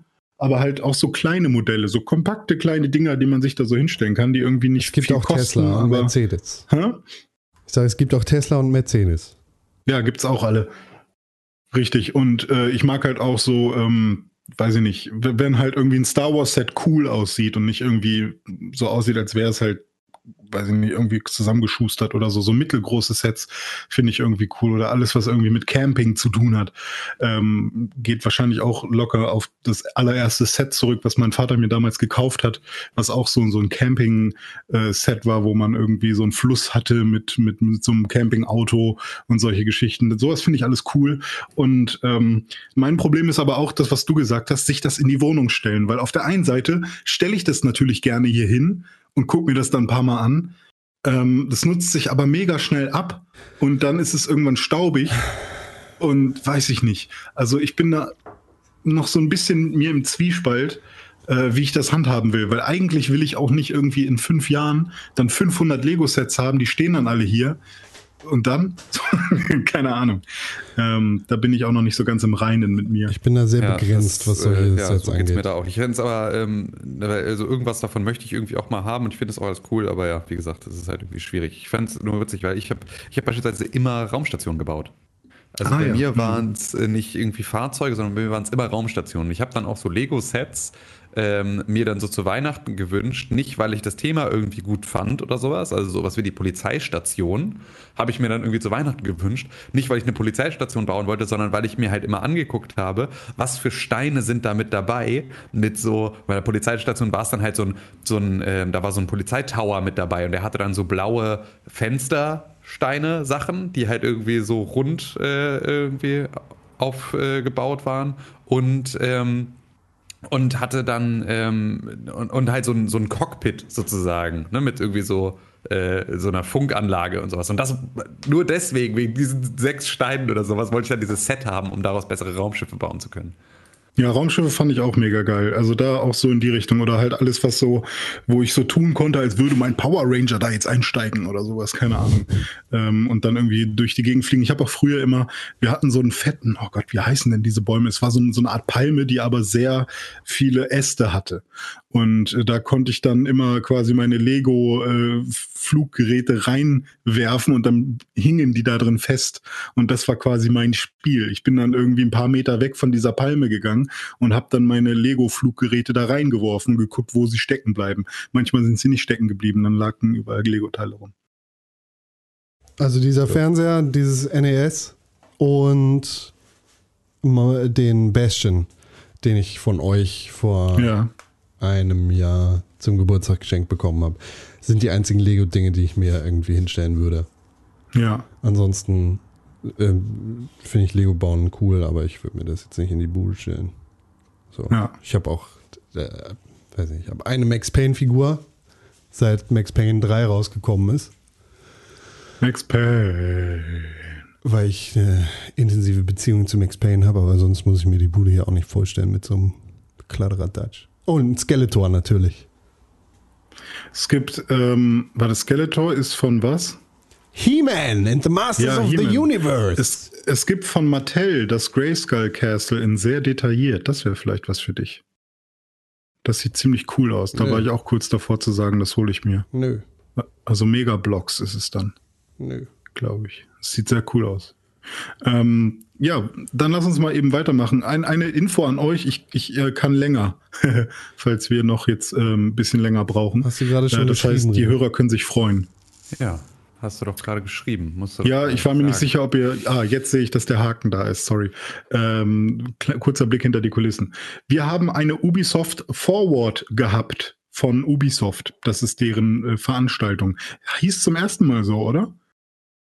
Ich glaube nicht, dass sie. Ich hatte das Gefühl, dass die schon mal so hieß. Ich Ja, das, kann auch aber sein. es ist halt auch, ey, wie will man das heutzutage noch wissen? Also, das ist ja einfach, Mm. jeder denkt sich irgendwie immer einen coolen Titel für seine eigene Veranstaltung aus, Ja. die dann irgendwie teilweise, davon ist ja dann auch nochmal so. Hey, Pixelbook ja Overtime ist Jahren da. immer irgendwie aufmessen und irgendwie dann auch nochmal digital irgendwelche Veranstaltungen gab und so. Und die hießen alle irgendwie unterschiedlich. Und es gibt dann irgendwie Keynotes und es gibt Press-Briefings und es gibt irgendwie äh, das äh, Xbox Wire, was dann der Blog ist. Und es gibt irgendwie EA Play und dann ist also all diese ganze Scheiße.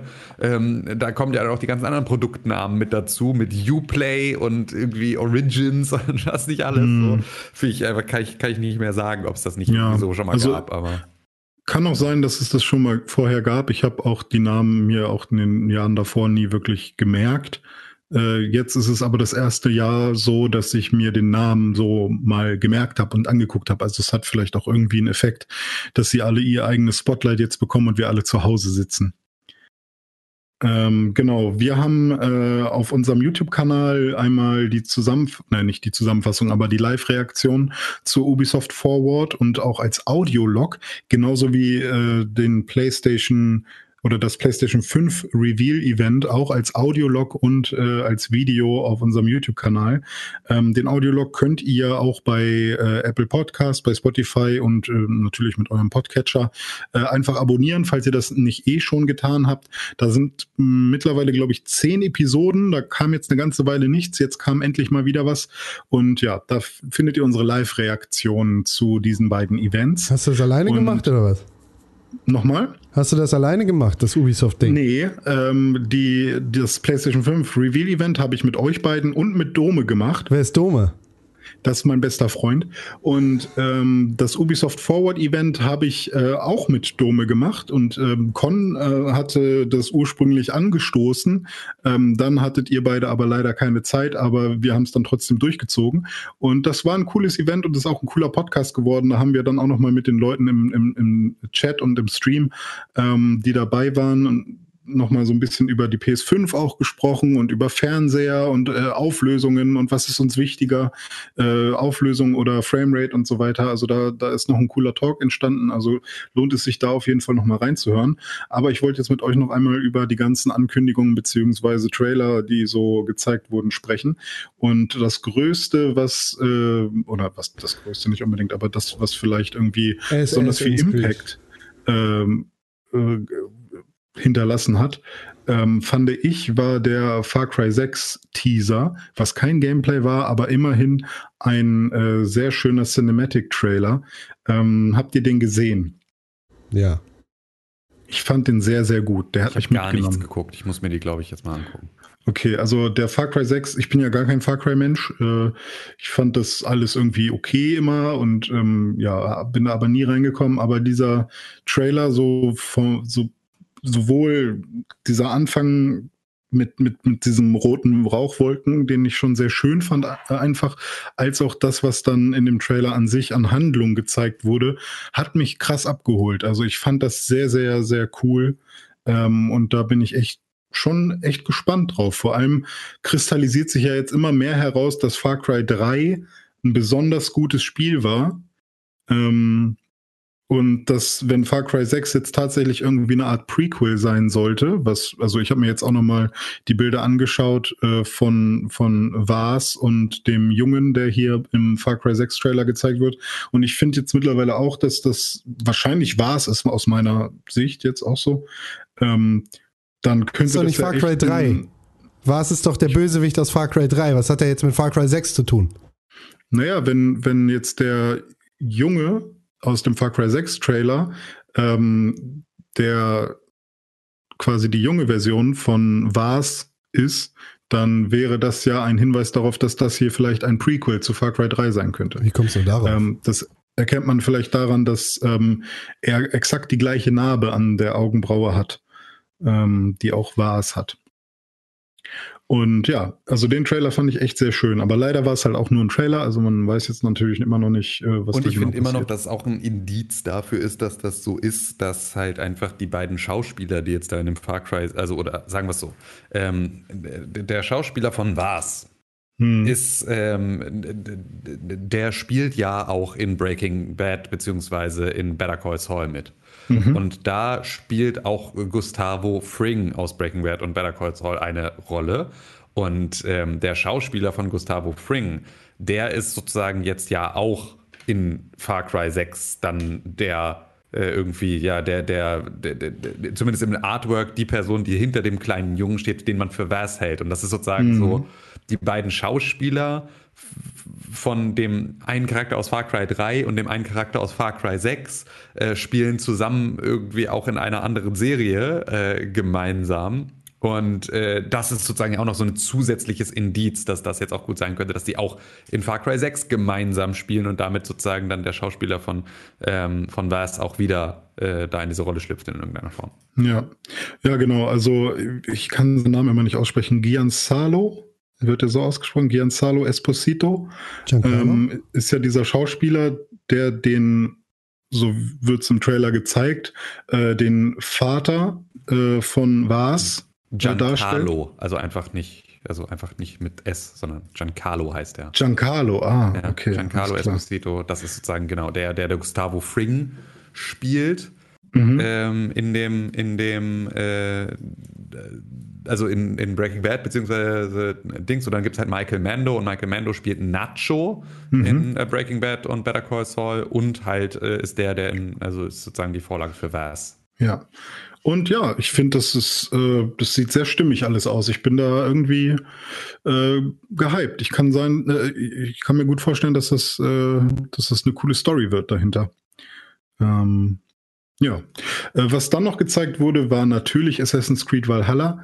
Ähm, zuerst warte, dachte warte. ich ja, achso, Con, sorry, ich höre dich immer erst ein bisschen später, keine Ahnung. Das Spiel wird, äh, wurde äh, von Ubisoft Berlin co-entwickelt mit Ubisoft Toronto. Ah, cool. Deshalb hier ein, ein großer Titel, mal aus Deutschland. Vielleicht ist das ja beim Deutschen Computerspielpreis mal relevant. wenn, äh, wie heißt sie? Doro. Barbara Schöneberger Doro Bär kommt Bär reingeflogen mit dem Flugtaxi "Yay." und sagt, hey, Far Cry, Uh, hier schmeiße ich eine Granate auf euch. da war, habe ich auch im E-Sport gespielt, den Far Cry. Mit Spani. Tritt Nummer drei. Dani. Ja, also Assassin's Creed Valhalla wurde auch noch äh, gezeigt und da hatte ich ja am Anfang das Gefühl, dass sie da ordentlich was ähm, verändern an dem gesamten Ding.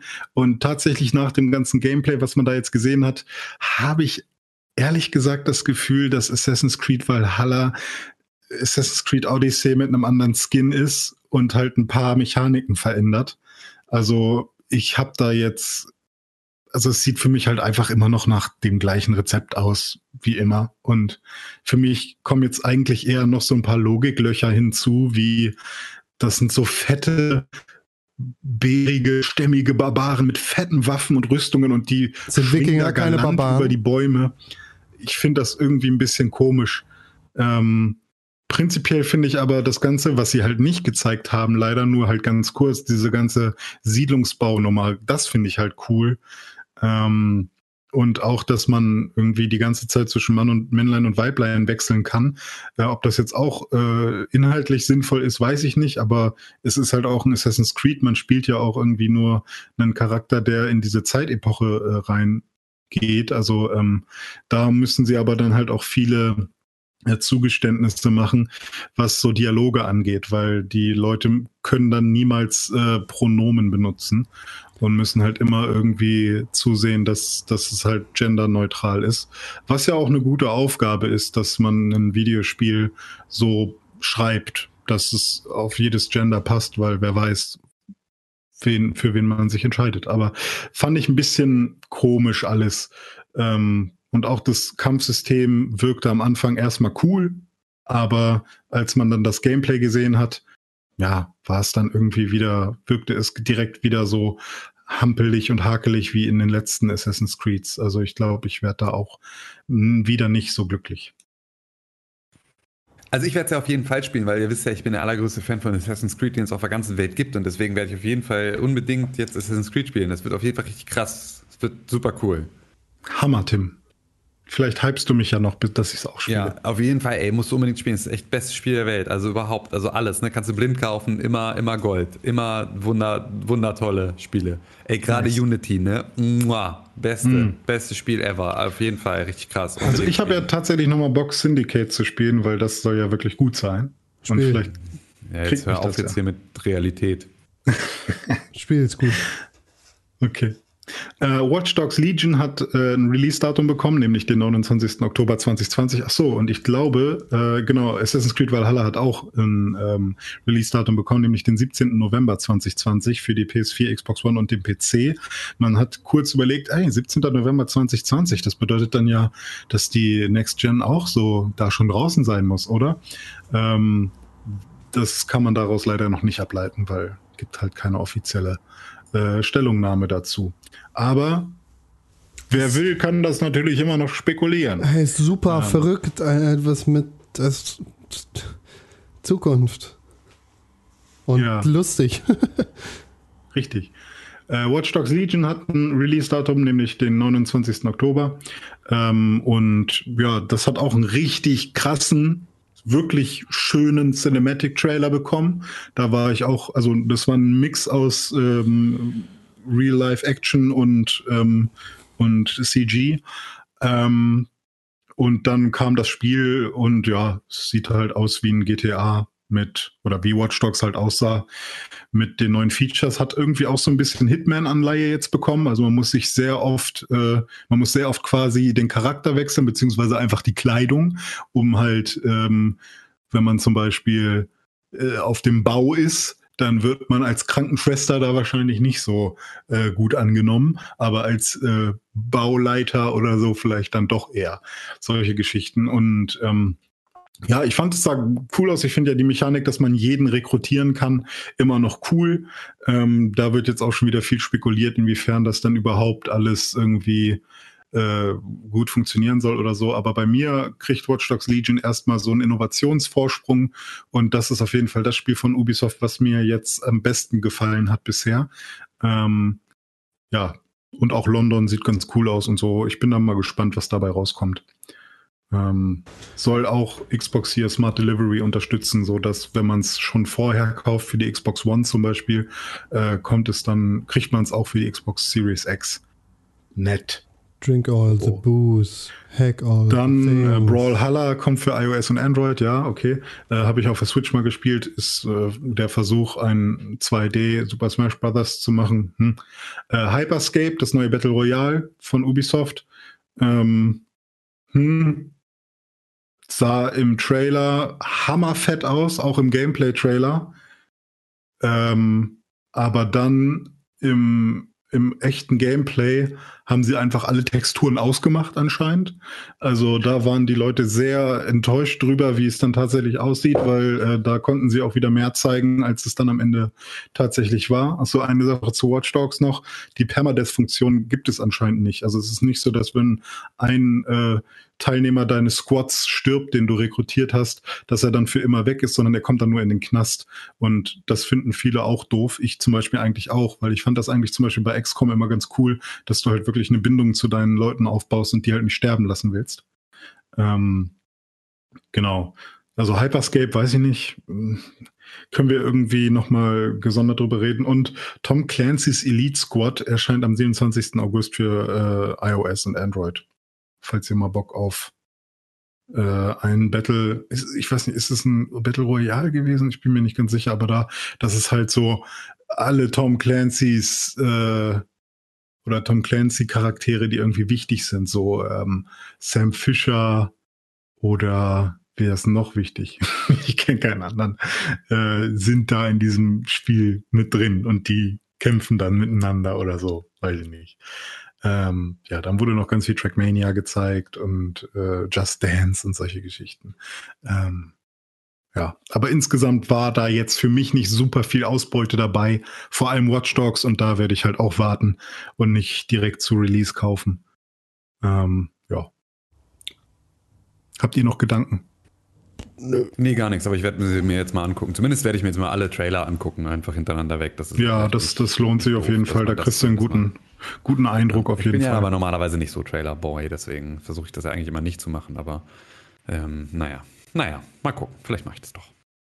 René, ja, bitte. drück mal auf den Knopf, Alter. Mach Okay. mal. Kannst das, ich weiß es ganz genau. Komm, ich gebe dir einen Countdown, okay? Mach vier, drei, zwei, bist du bereit? Eins.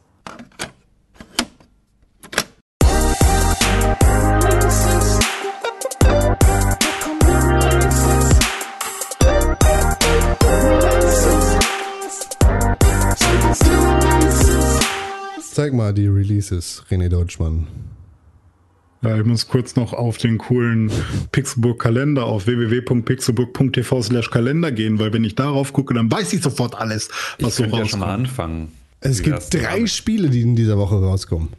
Hammer. Ähm, das stimmt nicht. Doch, das stimmt. Nee, stimmt nicht. Es gibt zwei Spiele, die in dieser Woche rauskommen. Ich habe August ja, und stimmt. Juli verwechselt. Ich bin ein Dumm. Zwei, ganze zwar- zwei. Beide morgen. Ja, beide morgen. Am und, zwei, und 17. sogar gute Juli. Spiele, die schon Bewertungen haben. Noch nicht von uns. Nee, noch nicht von uns, aber die generell schon metakritisiert werden, zum Beispiel. Meta kritisiert. Klingt wie Ja. Mikroaggressionen. Ähm, ich ähm, würde mal anfangen mit Ja, mach morgen am 17. Juli erscheint Paper Mario The Origami King für die Nintendo Switch. Yay, ein Spiel, was rollenspielmäßig ist, aber im Kampfsystem so ist wie äh, ein Puzzlespiel, wo man Spaß haben kann. Yay. Ein Rätsellösungsspiel, René. Ja, Rätsellösungsspiel, richtig. Und am 17. Juli, also auch morgen, kommt ebenso Ghost of Tsushima raus für die PlayStation 4. Beides zwei Spiele, die sehr gut bewertet wurden. Mehr will ich nicht sagen. Das heißt, Leute mögen diese Spiele. Paper Mario eher am Polarisieren. Ghost of Tsushima eher positiv, würde ich sagen. Eher polarisieren.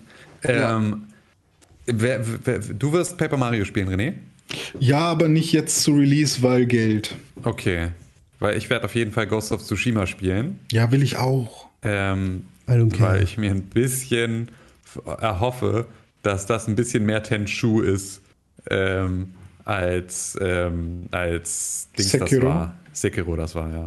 Ja, Also, Ähm, weil Sekiro war mir dann zu dolle Souls und ich Mhm. hoffe sozusagen, dass es das ein bisschen weniger ist. Also ich weiß, dass es das ein bisschen trotzdem ist, dass du trotzdem irgendwie blockieren und wegrollen und ausweichen und verschiedene Stances halten musst und so, aber ich hoffe, dass es, äh, dass mich das trotzdem fesselt. Mich tönt das Setting Hm. null an. Ich finde es absolut nicht spannend. Ich finde dieses Samurai-Thema einfach nicht gut. Ja. Das war mein Lieblings-Was ist was Buch, das ich aus der Schulbücherei immer ausgeliehen habe. Samurai. Das, Samurais, weil man da im Harakiri und sowas, da gab es so krasse Enthauptungsbilder. Das fand ich Also, faszinierend. was bei Ghost of Tsushima, glaube ich, echt cool kommt, ist halt wirklich der Geschichtsaspekt. Weil das ist eine Epoche, das ist halt quasi, haha, es gibt äh, äh, bisschen Big Shift-Anleihe hier. Wir haben ja damals mal äh, Anfang Weiß keiner, Jahres- worüber du redest. Ja, ich weiß. Deswegen ist, wir haben Wann ja kommt mal das ein Paper raus? gemacht. Ich habe gerade angefangen, darüber zu erklären, ähm, äh, wo wo ich ähm, über wo ich mir selber eine Geschichte ausgedacht habe und da geht's um die Invasion äh, von von den Mongolen und so weiter. Wann kommt das Ähm, eigentlich raus? Hä? Wann kommt das eigentlich raus? Im November habe ich äh, den, die, das Release geplant. Äh, da bin ich gerade immer noch dabei, das zu finalisieren. Ähm, und bei Ghost of Tsushima geht es auch darum, nicht ganz so wie es bei uns war äh, in unserem Pen Paper, aber äh, da geht es um ähm, Japan und die Mongolei. Und das ist so eine Epoche, die ganz selten irgendwie abgedeckt wird in Filmen und in Videospielen. Deswegen ist das geschichtlich sehr, sehr interessant, was da abgeht. Das ist Und doch für dich als ähm, Furry ganz besonders spannend. Hä? Ist doch für dich als Furry ganz besonders spannend. Ja, als Furry ist das auch sehr wichtig. Und ähm, was halt auch ganz cool ist, ist, dass du äh, mal wieder so Sucker Punch-esque, so ist das ja bei denen, äh, dir aussuchen kannst, ob du quasi den ehrenvollen Weg gehst und deine Gegner quasi wirklich als echte Kämpfer wahrnimmst oder halt, ob du äh, nicht den Samurai-Weg gehst, halt, ob du schleichst und aus dem Hinterhalt Leute killst, dann bist du halt nicht ehrenhaft oder ob du halt wirklich immer in den, in den Kampf gehst und wirklich ähm, sagst, hier, ich bin ein ehrenhafter Kämpfer und wir, wir haben einen fairen Kampf sozusagen. Und ähm, diesen Zwiespalt, den da wirst du dich entscheiden müssen. Und ich finde, das ist auch ein cooler äh, oder ist halt ein, ein wichtiger Aspekt bei, bei, äh, bei dieser Kultur einfach. René, was Und- würdest du sagen? Bist du ein Ehrenmann? Nee, ich glaube, ich bin, ich bin ein ziemliches Snitch, ehrlich gesagt. Ah, schön. Ja, die Snitch Deutschmann könnt ihr, ähm, der könnt ihr hier äh, ein bisschen was äh, zwitschern ähm, auf ähm, Twitter oder bei Instagram unter Dr. Deutschmann. Richtig. Und äh, Konkrell könnt ihr folgen unter Konkrell. Und Tim Königke, der Mann, der gerade gesagt hat, Snitches get Stitches, dem könnt ihr folgen auf Instagram und auf Twitter unter Tim Königke. Uns zusammen könnt ihr folgen auf Twitter und auf Instagram unter @press4games auf Twitter @pixelburg auf Instagram. Ihr könnt uns E-Mail schreiben an podcast@pixelburg.tv. Ihr könnt uns natürlich auch WhatsApp-Nachrichten hinterlassen, entweder in sprachlicher Form oder in schriftlicher Form unter der fantastischen Pixelburg Traumtelefonnummer plus 4 singen wir zusammen? Plus 4 plus 9, 1, 6, 3. äh, plus 4, 9, Weiß es. 1, 6, 3, 9, 6, 1, 2, 3, 6, 8. 8. Ja, das weiß ich noch. Ja, die allerbeste Yay. Möglichkeit, diesen Schön ist Podcast zu unterstützen, sind 5 Sterne bei Apple Podcast und eine positive Rezension. Bitte macht das. Das hilft diesem Podcast sehr zu wachsen, besser voranzukommen und cooler zu sein als alle anderen Podcasts. Danke. Yes, yes, Dankeschön. Ja, ganz genau so. Und es tut uns sehr leid, dass äh, René die ganze Zeit wie ein Schwerhöriger jedes Mal, wenn Con was gesagt hat, hä, gemacht hat. Aber wir hatten in der Pause versucht, hier Mikrofone umzustellen. Deswegen ist Cons Sensitivität oder seine Ausgangslautstärke so leise, dass man ihn immer von unserer Seite nicht gehört hat. Aber das werden wir bis nächste Woche behoben haben. Was? Ähm, und dann ist äh, René, kriegt dann so einen großen Trichter? Ohr, mit dem er dann äh, Con besser hören kann. Was? Hä? Genau. Hä? Bis zum nächsten Mal. Bis nächste Woche, liebe Zuhörerinnen und Zuhörer. Tschüss, ne?